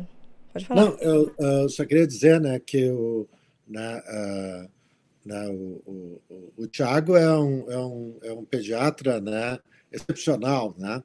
E, é, é tanto do ponto de vista pessoal quanto do ponto de vista profissional, né? Então acho que, que né, todos estão aí muito, vão ficar muito satisfeitos, com certeza, né? Eh, com, eh, com, o curso, com as informações, né? Uh, igualmente a Dani, né? E né, o que, é que eu vou falar do Paulo, né? O Dr. Paulo Liberalesso é, um, é um superstar. Não, né? ele é, e ele é. Eu, eu, eu queria, na idade dele, ser tão bom quanto ele é. É, olha, e, ele é fantástico então, mesmo. Ele é um superstar, né? Uh, mas na realidade, né, pessoal, uh, isso que tu falasse, né, é, é, é, é, muito importante, né, no sentido de que na maioria das vezes, né, o que as, as famílias e, as, e os indivíduos com, com o transtorno né, menos precisam é de médico, né? E acho que tu é um bom exemplo disso, né? O, né, o, que, o que nós mais precisamos são de terapeutas de qualidade. Né? Claro, o médico né, vai fazer o diagnóstico, vai dar orientações, vai lidar com possíveis comorbidades, né? mas o fato é né, que nos dias de hoje, uh, se alguém consegue me ver a cada seis meses, é, é muito. Né? E imagino que para todos nós estamos super ocupados. Né? Então, na, eu sempre digo para os pais, né, uh, né, depois do diagnóstico, uh, a minha função né, é basicamente de, de dizer a próxima vez eu estou feliz ou estou infeliz. Né? Se eu estou infeliz, esse time vai ter que mudar, né? porque o, o capitão do time não está muito, muito satisfeito. Se eu estou feliz, o time continua, porque está tudo indo muito bem. Né? Então, é, realmente, eu acho que tu colocasse muito bem né, que realmente os profissionais mais importantes são os terapeutas que estão lidando com as nossas crianças no dia a dia. Né? Ah, o médico né, tem o seu papel, que é um papel importante, né, mas uh, uh, muitas vezes eu diria que ele é certamente muito menos importante do, do que os terapeutas, né, e infinitamente menos importante do que o papel do, dos pais. Né? Então, muita tranquilidade quanto a isso, né, se nós não tivermos a possibilidade de ver né, um profissional de saúde muito experiente muito frequentemente, né? Claro que vai haver outras situações que requerem isso, né? Mas em geral, né? Uh, o único né, uh, recado que eu deixo para os pais, né, é que independente se vai ser o médico da família, o especialista, ou se vai ser algum dos, dos terapeutas, né, o time precisa ter um capitão, né? Eh, esse capitão precisa ser identificado logo né? e tem que ser uma pessoa que tenha experiência e que tenha capacidade de nos dizer se, se as coisas estão indo bem ou precisam ser mudadas. Né? Porque o pior que pode a pior terapia, pessoal, é aquela que não funciona. Né? Essa é a mais cara. Vocês podem achar que uma terapia de aba ou de aquilo é muito cara. A mais cara é aquela que eu pago há muito tempo, há anos, e não funciona. Né? Então, nós precisamos ter alguém né? Eu diria que na maioria das vezes é o, é o médico, mas não necessariamente, né? Uh, uh, que vai ter que ser, né? eu costumo dizer, né, que me as, minhas, as minhas famílias têm um capitão que em geral é uma das, um dos terapeutas, uma das terapeutas, e tem um general que sou eu. Né? Se a história chegar no general, provavelmente o capitão vai ser demovido. Uhum. É, mas o bom é que não chegue no general. É, então, é, isso é muito importante para todos, é uma mensagem que eu quero deixar, né, que é de fundamental importância para todos nós. Né? Eu, sempre, eu sempre gosto de usar o exemplo da Rebecca Landa. A Rebecca Landa é uma fonoaudióloga, né, que é a diretora de um dos maiores centros de tratamento de autismo do mundo, né, na Johns Hopkins, na, na uh, o Kennedy Krieger Institute. Né? Uh, ela é uma fonoaudióloga. Ela manda nos neurologistas, nos psiquiatras, etc, etc, etc. Tá? Então, não precisa ser um médico, precisa ser a pessoa que tenha mais experiência. Perfeito. E aí eu vou então agora aqui para as perguntas, que senão o pessoal vai me enforcar, né? Que tem uma galera que fez perguntas aqui. Ele vai ficar mais um pouco, sim. Fica tranquila, Aí, tá? minha gente. Olha lá, uma salva de palmas. A gente aqui, ó. Quem, quem não chora não mama, já dizia o recado. salva de palmas. Vou convencer. Vou deixar ele aqui com vocês, que ele é com ele o negócio. Vai. Eu, uma das, das questões também que eu recebi muito no, no Instagram, mas que eu sei que é, é dúvida de muitos que estão aqui no chat, é a questão de medicação, doutor. Ainda tem gente que acha que há medicamento para autismo, que há medicamento para fala, né? E, e eu vejo também, não sou médica, entendo pouquíssimo disso, mas. Um, acho o medicamento incrível quando bem aplicado, mas eu vejo também o pessoal meio que distribuindo a torta direito para criancinhas de dois anos. A primeira consulta nem fez uma avaliação de habilidades, do que fato tem, já manda um risperidona ou alguma coisa assim. Qual que é a sua, sua visão dessa questão medicamentosa? A minha, a minha visão, né, é uma visão muito, quer dizer, não é a minha visão, né, quer dizer, na minha visão, importa, importa pouco. Né? O que, que, a ciência nos diz? Né? Uh, uh, não existe medicação para tratamento do autismo, né? infelizmente. Talvez daqui a 10 anos exista, mas agora não existe. Tá? Então, uh, isso é, é, de fundamental importância que a gente entenda, né? porque muito frequentemente no meu consultório eu recebo famílias e eu pergunto: ele está tomando alguma medicação? Sim, está tomando tal qual medicação. Para quê? Ah, doutor, para o autismo dele. Né?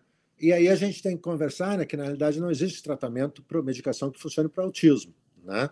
Ah, as medicações podem ser muito úteis, né? porque a gente chama o ruído em volta do autismo, né? que é um, um, um nome mais simples uh, do que comorbidades. Né? Uh, então, em algumas situações, medicações vão ter que ser utilizadas porque esses esse ruído em volta se torna, ou sintomas-alvo, se torna tão alto que ele impede o progresso das terapias. Né? Então, nós vamos ter crianças ou que são tremendamente hiperativas, impulsivas, uh, agressivas, uh, desatentas, uh, com, com comportamentos automutilantes, com epilepsia, com distúrbios de sono, etc., etc., etc., né? que são, são tão severos que impedem o progresso da terapia que de outra forma funcionaria bem, né? Então, a medicação é sempre usada para ou eliminar sintomas alvo, né? Uh, para permitir que as que são o real do autismo tá, possam tá funcionar. Ó, oh, pera só um pouquinho, doutor, vou te interromper porque acho que tá, não sei, é o sinal? O que, que é que está cortando? É o sinal o sinal. O sinal da internet acho que estava oscilando e aí ah. as, o finalzinho da sua fala ficou cortado. Mas você, vamos. É, tá. Tá. Ainda está vermelho. Eles estão dizendo, ainda está vermelho. Acho que o sinalzinho vermelho é de que a internet ainda é, ó. Tá, tá oscilando. Algo a fazer, Juninho? Alguma orientação? Nada a fazer torcer, vamos cruzar os dedos, minha gente. Aí nessas horas a gente usa a crendice, ó, uma boa hora para sorte, a gente, né, tentar sorte. E aí? Ainda tá? Vamos tentar. Vamos ver se estiver cortando aí eu te faço um sinalzinho. Ele tá meio travado, tá. se o áudio estiver fluindo, né? Tá. Se, Bom, eu até ia falar maneira. que se, se travar a imagem, pessoal, mas o áudio estiver funcionando, a gente flui aqui no raciocínio até estabilizar o sinal da internet. Então, bora lá. Então, né, pessoal, né, uh, acho que isso é importante, né? não existe medicação para autismo, mas medicações podem ser usadas né, para permitir que certos sintomas sejam diminuídos né, ou sejam tratados, para permitir, então, que as terapias funcionem. Tá? Nós não devemos ter medo de usação, né? Uh, mas nós devemos saber exatamente para o que essa medicação está sendo usada, né? uh, como ela vai funcionar, quais são os possíveis efeitos colaterais. E, a partir disso, né, nós temos que tomar uma decisão que é uma decisão que não é difícil, ou seja, né, uh, se está tudo bem, nós não precisamos de medicação, mas se as coisas estão, se tem comportamentos sérios que impedem a, o progresso dessa criança, nós vamos ter que pensar em utilizar diferentes medicações dependendo da situação. Né? Eu, eu sempre uso os terapeutas como as pessoas que vão me dar o feedback né, a respeito de qualquer resposta de medicação. Né? Porque, né, por melhor que um médico seja, né, não é o meu caso, mas né, por melhor que seja o médico, né, eu ver uma criança a cada seis meses né, e, e, tomar uma decisão a respeito de medicação baseado nisso, né, seria um mágico, não seria médico. Né? Então, quem é que vai passar essa, essa, esse feedback? Os terapeutas, aqueles que estão lidando todos os dias com a criança. Né? Então, se os terapeutas me dizem, olha, está tudo bem, está tudo sob controle, nós nos sentimos né, capazes de trabalhar bem, etc., mantemos as coisas como está. Não, está muito ruim, vamos ter que fazer alguma coisa. Né? Então, é dessa maneira que nós, que nós temos que pensar do ponto de vista de medicação.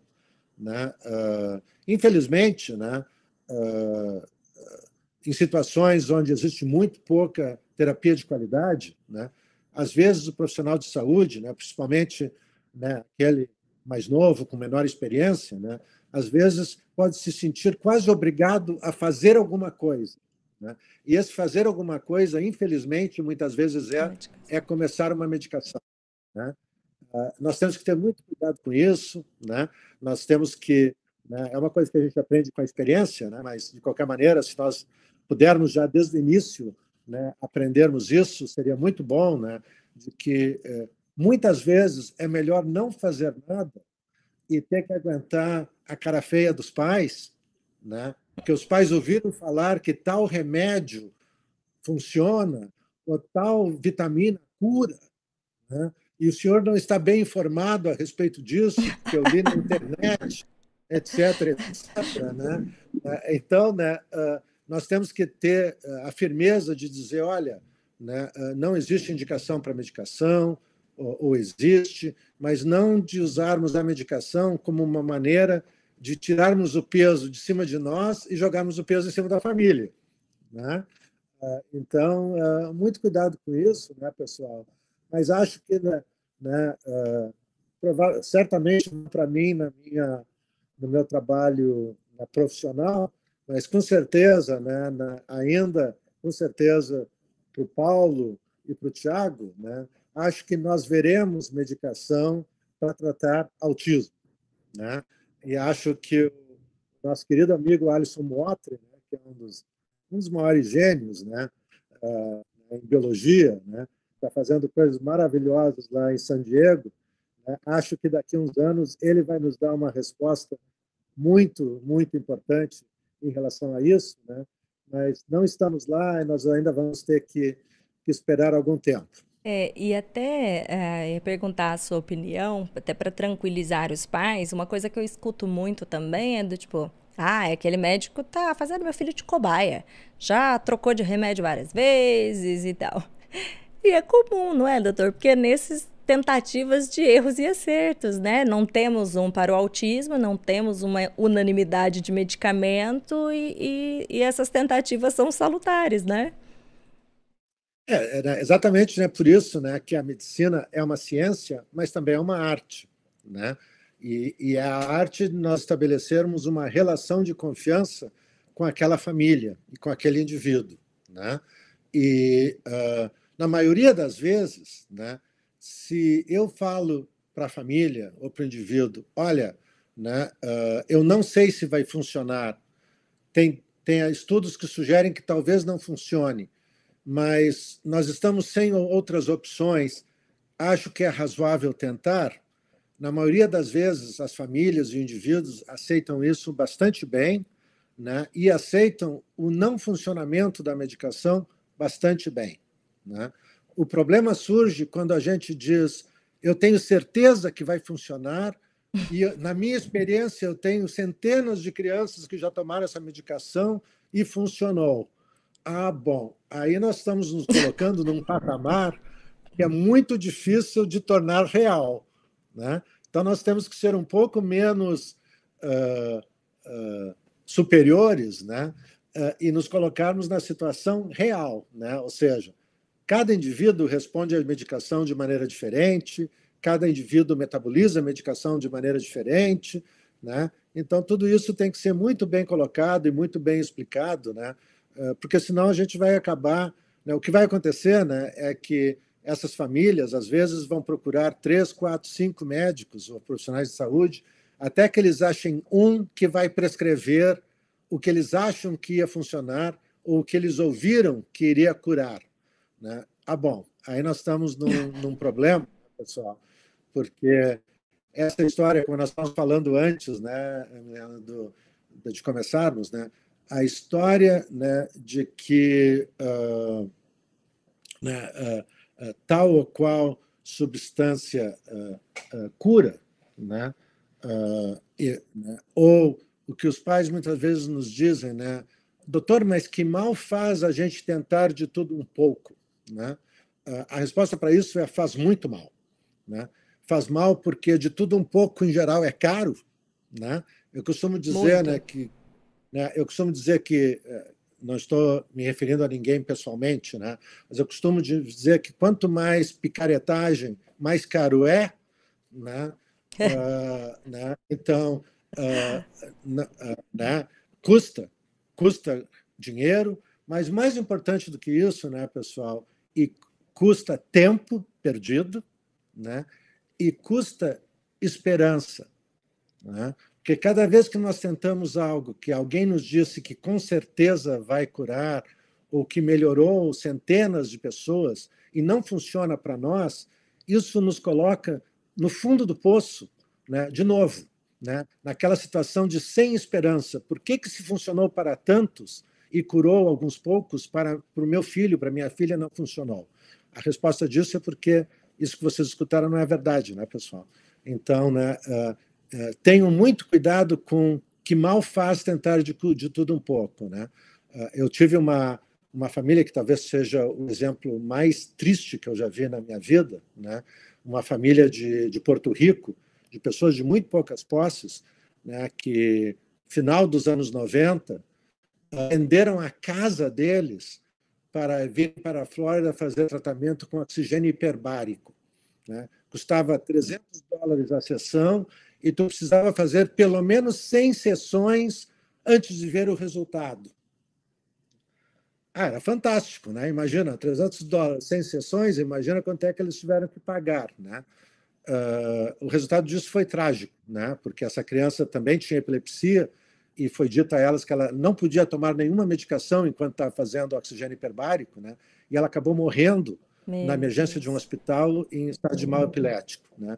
Então, não somente acabou com a vida da criança, acabou com a vida da família e acabou com qualquer recurso que eles pudessem ter. Né? Vocês imaginam uma família pobre que vendeu a casa né, com, a, com, a, ilusão de que iria salvar ou curar o filho. Né? Então, muito cuidado com isso, pessoal. Né? Uh, tem, tem, uh, tem profissionais de saúde que estão muito bem informados, né? tem, tem uh, sites né, de qualidade, né? Acho que ninguém, nenhum profissional que, conhe que eu conheço, se negaria a, dar, a, a, a passar uma informação para algum, alguma pessoa. Né? Então, muito cuidado com isso, né?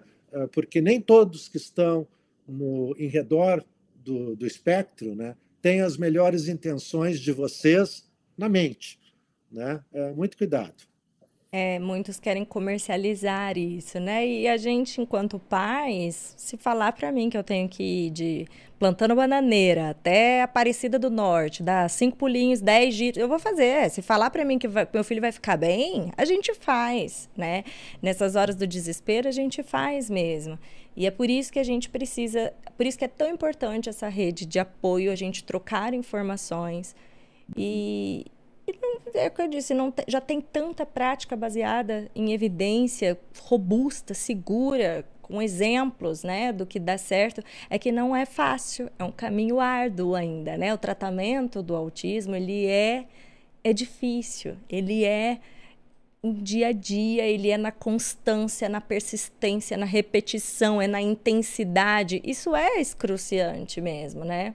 O Dr. Paulo, ele até usa um exemplo que quando a mãe é, chega na primeira consulta e ele diz tudo que teria que ser feito, que a ciência recomenda e tudo mais, que é como se estivesse falando para aquela mãe que ela tem que escalar o Everest, né? É um Everest que se abre na frente dela, assim, é muita coisa. E aí, se ao lado tem um colega oferecendo um caminho bem mais curto e mais rápido, né? Essa mãe, ela busca, né? Ela aceita, ela, ela tenta.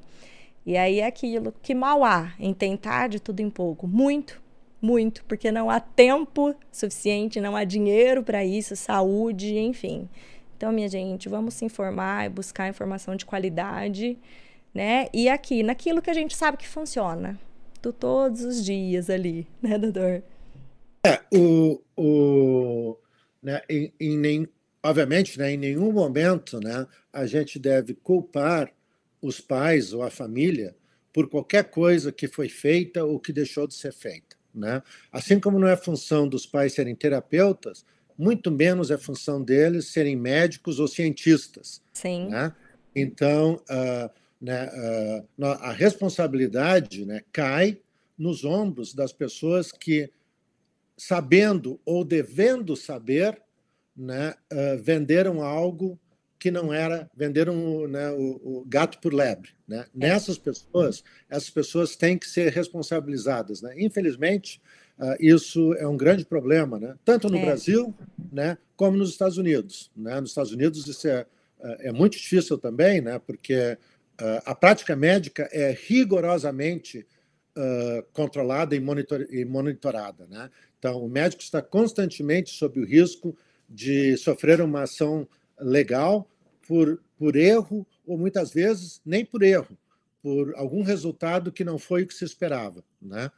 O que, que acontece? Né? Muitos desses profissionais, né, inclusive pessoas que vêm de outros países para cá, que são médicos, eles não vêm aqui para os Estados Unidos com uma licença médica, eles vêm com uma licença de nutrólogo, especialista em, em, em terapias alternativas, mas eles continuam prescrevendo as mesmas coisas que eles prescreviam, né? Só que, infelizmente, esses profissionais não podem ser alcançados pela lei, pela questão médico-legal, porque eles não estão aqui como profissionais eh, médicos, eles estão aqui como. Uh, uh, é quase como se eles fossem a pessoa que corta o cabelo de vocês no, no barbeiro. Eles estão dando uma opinião, e se tu quiser, tu faz, se tu não quiser, tu não faz. Né? Mas a minha consulta custa 3 mil dólares, né? E já passe aqui do lado para comprar a minha linha de produtos alternativos, que também vai custar outros 3 mil dólares, né?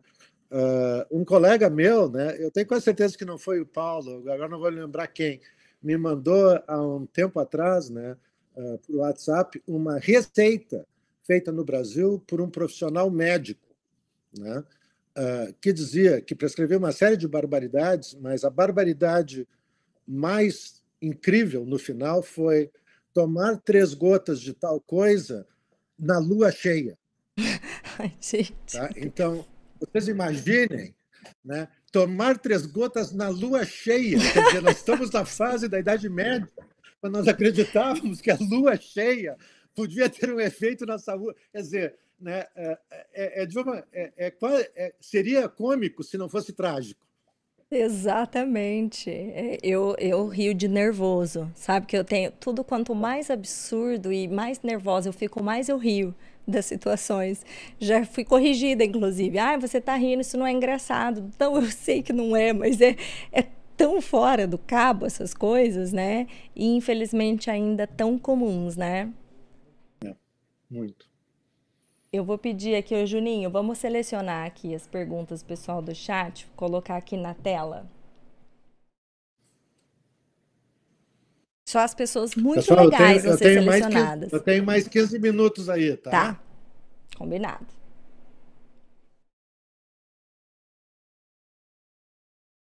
Eu até as do, do Insta, para agilizar aqui, eu nem pus as, também as perguntas na tela, pus só no meu, no meu caderninho aqui. Aí, A gente vai ter uma, uma, uma segunda edição, se Deus quiser. Aí, tá vendo, minha gente? Muito bem. Conseguiu aí selecionar? Ah lá, do André. Então vai, deixa eu ver. Vou ler aqui do lado aqui, ó. Quais as novidades para o tratamento do autismo? Nos Estados Unidos, o tripé fono, TO e psico, psicóloga, é uma realidade nas escolas, residências ou houve alguma mudança? E a questão motora, isso é tratado fora da escola?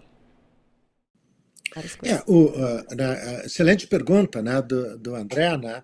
Uh, uh, não existe novidades, né, pessoal? o que existe são cada vez mais estudos né, comprovando que certas intervenções são úteis e outras não. Né? todos os estudos chamando muita atenção da importância do treinamento e capacitação de pais, né? Muitos estudos a partir da pandemia demonstrando a eficácia de intervenções feitas através de vídeo, né? vídeo modelagem, intervenções, treinamento e capacitação de pais por vídeo, né? Uh, intervenções na escola utilizando pares, utilizando crianças da mesma idade que foram treinadas para servirem como, vamos dizer assim, como como o que a gente chama aqui de um shadow, né? de, um, de uma sombra. Uma né? sombra. Tudo isso, é, tudo isso tem sido muito eficaz e está cada vez mais sendo demonstrado. Né? Uh, fora isso, né, uh, de novo, né, esse, o binômio né, uh, saúde-escola, né, o, o, grande diferencial dos Estados Unidos em relação, eu diria, a, a maioria dos países, certamente no Brasil, né, não é questão médica. Né? O Brasil tem muitos médicos de alta qualidade né, e de pesquisadores de enorme qualificação. Né? o grande diferencial é a escola. E não é que a escola, às vezes a, as famílias chegam aqui e dizem assim: eu ouvi dizer que a escola oferece 40 horas de aba por semana. A escola não oferece aba para começo de conversa. Né? Não é papel da escola fazer aba. Né? Uh, o que a escola oferece é uma classe para os nossos filhos com professores que foram treinados a lidar com as situações do dia a dia dessa criança.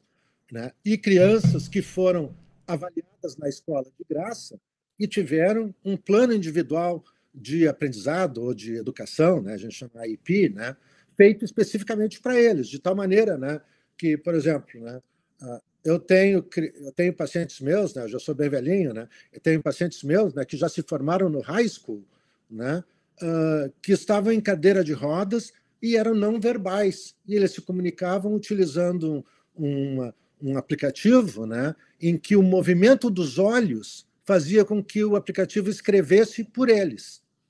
Né? Ah, bom! E aí, e eles se formaram no high school sabendo álgebra? Não, eles se formaram na high school sabendo fazer conta de somar e diminuir. Mas é isso que eles poderiam fazer. Né? Ah, eles não foram largados no high school com uma professora na frente lá ensinando álgebra para alguém que não tem a menor ideia do que, que é uh, conta de, de multiplicar e dividir. Né? Então, essa adaptação Sim. e esse treinamento é o grande diferencial. Além do que, isso é escola pública, isso é grátis. Né? Então, eu já vou dizer para vocês, né? a maioria dos meus pacientes que, tá, tá, que se muda do Brasil para cá, a primeira coisa que eles querem é saber para qual escola particular eu vou, vou botar meu filho. E a resposta é nenhuma, porque as escolas públicas aqui são muito melhores que as escolas privadas, infinitamente melhores que as escolas privadas. Né? Então, essa é a grande diferença, pessoal. Né? Ah, não é função da escola. Ah, ah, é, às vezes tem uma fono na escola? Tem. Às vezes tem uma TO na escola? Tem. Às vezes tem uma físio na escola? Tem. Né? Mas eles vão substituir as terapias? Não. Eles vão proporcionar aquele nível mínimo de terapia que permita dessa criança estar na classe de aula, na, na sala de aula. Né? Então, eu sempre costumo dizer, né, uh, chega para o pessoal que está me ouvindo do Brasil, pode parecer uh, engraçado, né? Às vezes eu tenho mães que chegam no meu consultório e dizem assim: doutor, olha só que absurdo, a escola resolveu que não vai mais fazer terapia fonoaudiológica com meu filho, né? só porque ele está falando, mas ele não conversa.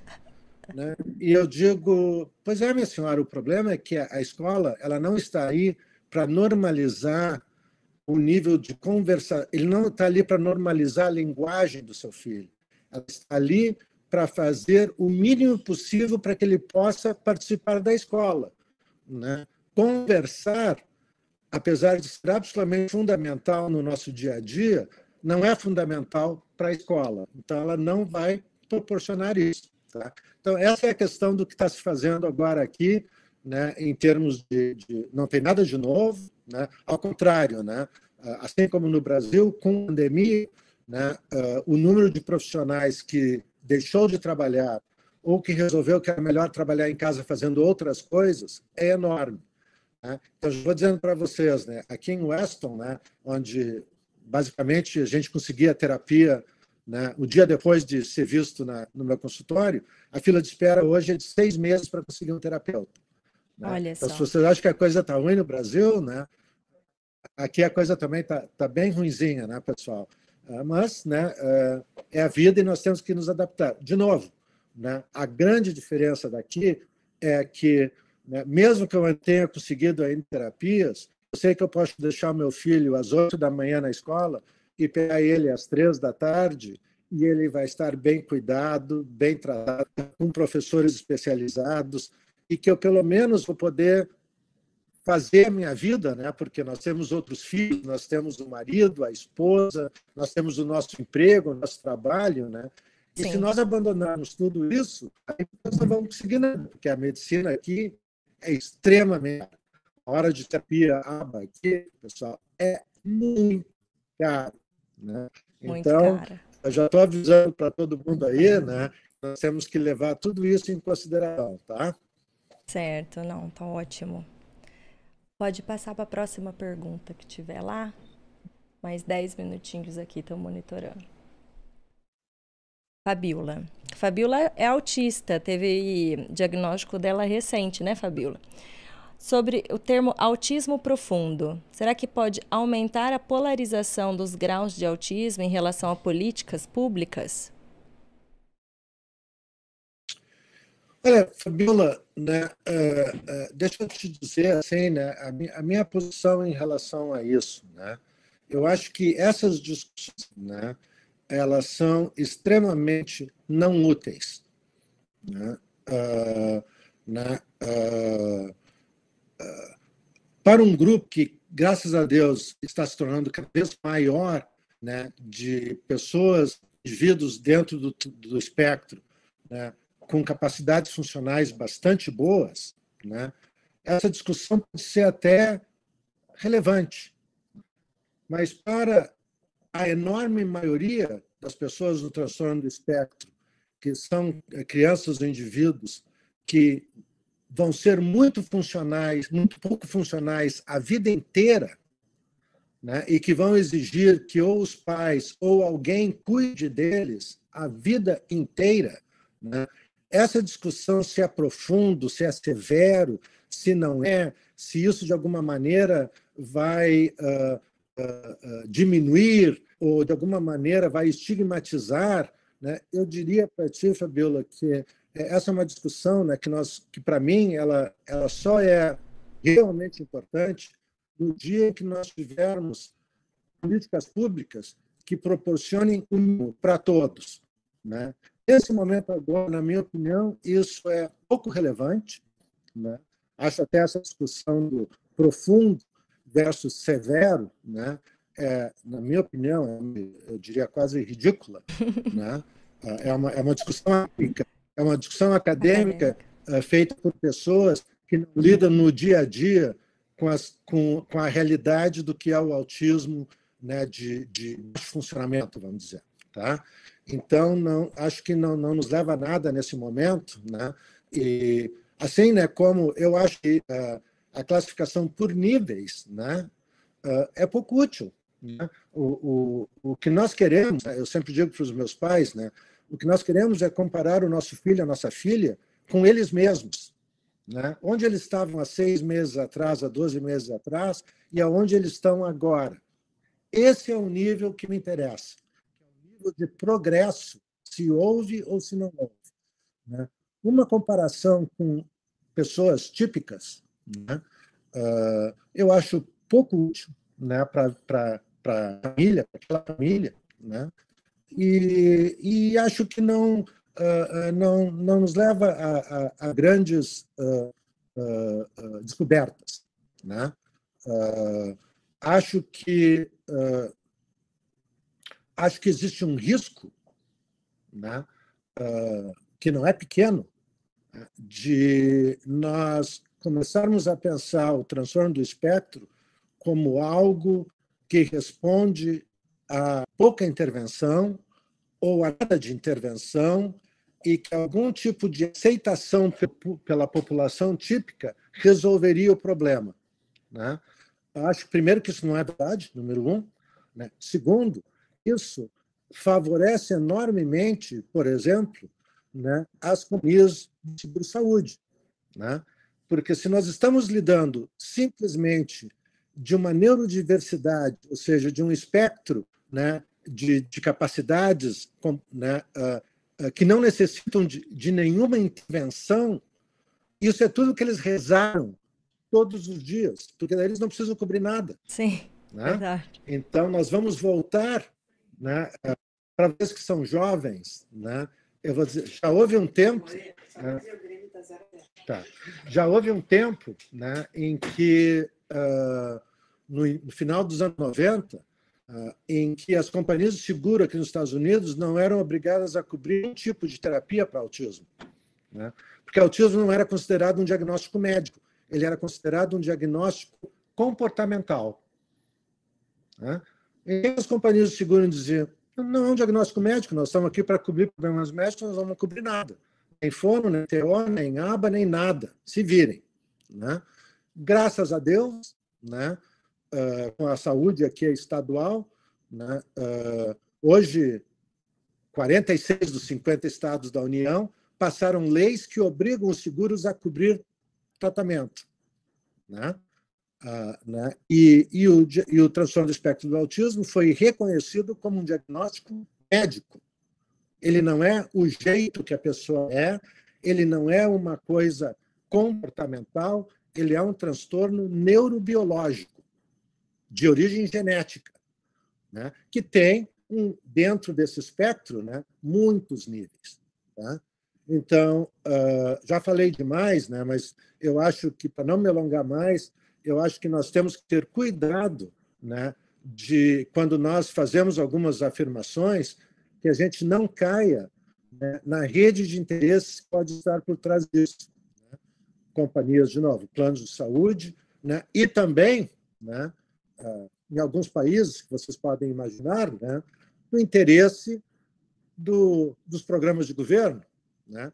porque nós estamos lidando com algo que é comportamental, o orçamento da saúde não precisa fazer nada a respeito disso. Né? O orçamento da educação talvez não precise fazer nada. Né? Ah, como mesmo né, a menina já falou, né? Uh, né? Uh, quem sabe a gente faz uma constelação familiar é. e resolve por aí mesmo. Né? Uh, há alguns anos atrás, num dos CAPSIS, né, que é o Centro de Atenção de Psiquiatria né, Infantil, né, que são poucos, né, relativamente poucos no Brasil, né, né, da saúde pública, né, em um dos CAPSIS de São Paulo, o tratamento para autismo era Tai Chi Chuan. Vocês imaginem uma criança de 6, 7, 8, 9 anos de idade que não fala e não interage e que está recebendo aula de Tai Chi Chuan para tratar o seu autismo.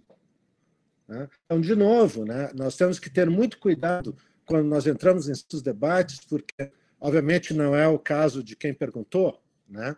mas o que eu estou falando né, é que, às vezes, a gente pode levar o debate para um lado que serve a interesses que querem dizer não, não precisa fazer nada, ou qualquer coisinha que a gente faça melhora, né? Uh, ou, ou, no final foi tudo culpa da mãe mesmo? Que que Vamos fazer um pouco de psicanálise. Né? Eu tenho né, um número não pequeno de crianças não verbais né, foram tratadas com, com psicanálise dos três aos sete anos de idade. Psicanálise cinco vezes por semana, uma hora por dia. Né? Vocês imaginam que esse tratamento não foi barato? Né? E se vocês conseguem imaginar né, uma criança não verbal de 3, 4, 5 anos de idade sentado numa cadeira, né, com um profissional né, esperando, ou sei lá, fazendo o quê, né, do ponto de vista psicanalítico, né, isso, é um, isso é problemático. Né? Uh, claro que a psicanálise tem o seu papel de extrema importância, né, mas não é, né, não, não, se não é aplica que... para indivíduos com esse nível de, de, de dificuldade. Né? Então, eu costumo dizer, olha, o dia que a gente tiver um filho ou uma filha né, que precise autista, que precise só de psicanálise, eu sairia na rua soltando foguetes. Né? E nós já resolvemos quase tudo. Né? né? Várias tá altas aí. Aí, né, né, pô, né, eu também, eu também fiz terapia, né? Eu também fiz terapia, né? Quando eu era 18 anos e tal, eu achava que eu ia ser o presente do mundo para a medicina, eu tive que fazer terapia para cair na realidade um pouco, né? Mas é diferente de uma criança de 4, 5, 6 anos de idade não verbal, né? Então, vamos devagar com a Andor. Tá certo. Tá? Doutor, eu vou encerrar aqui, que eu sei que já tomamos muito do seu tempo, e agradecer mais uma vez imensamente a sua participação, a da Grazi. É, já sempre fui fã, mas confesso que termino aqui o nosso bate-papo mais ainda pela pessoa mesmo que vocês são. É de uma as, as avaliação de vida do que vocês querem, os projetos de vocês são muito profundos mesmo. Só a experiência, só o caminhar com isso abre esse olhar para as coisas que são realmente importantes e para o que fica só no, no blá blá blá e que não ajuda nada. Então, obrigado por todo o trabalho que vocês fazem e apoio aí para toda a nossa comunidade, viu? Nós que agradecemos, né? E mais uma vez parabéns, né? Uh, pelo teu podcast, né? Pelo teu trabalho maravilhoso, Obrigada. né? E parabéns, né? Para o uh, né, pro Tiago, para Dani, né? Uh, parabéns para todos os colegas que estão aí e o meu muito obrigado pela atenção dos que aguentaram esse tempo todo comigo, né? Ah, pessoal e, não te deixa, não ia te largar aqui tão cedo. O pessoal aqui aprisiona, sabe, os convidados do podcast. Tá. Nós deixamos um pouco de assunto para a gente falar numa próxima vez, tá Isso bom? mesmo, combinado. Então, tá. Muito Tchau. obrigada, viu, doutor? Um beijo. Gente, até o próximo Altispod. Tchau, tchau.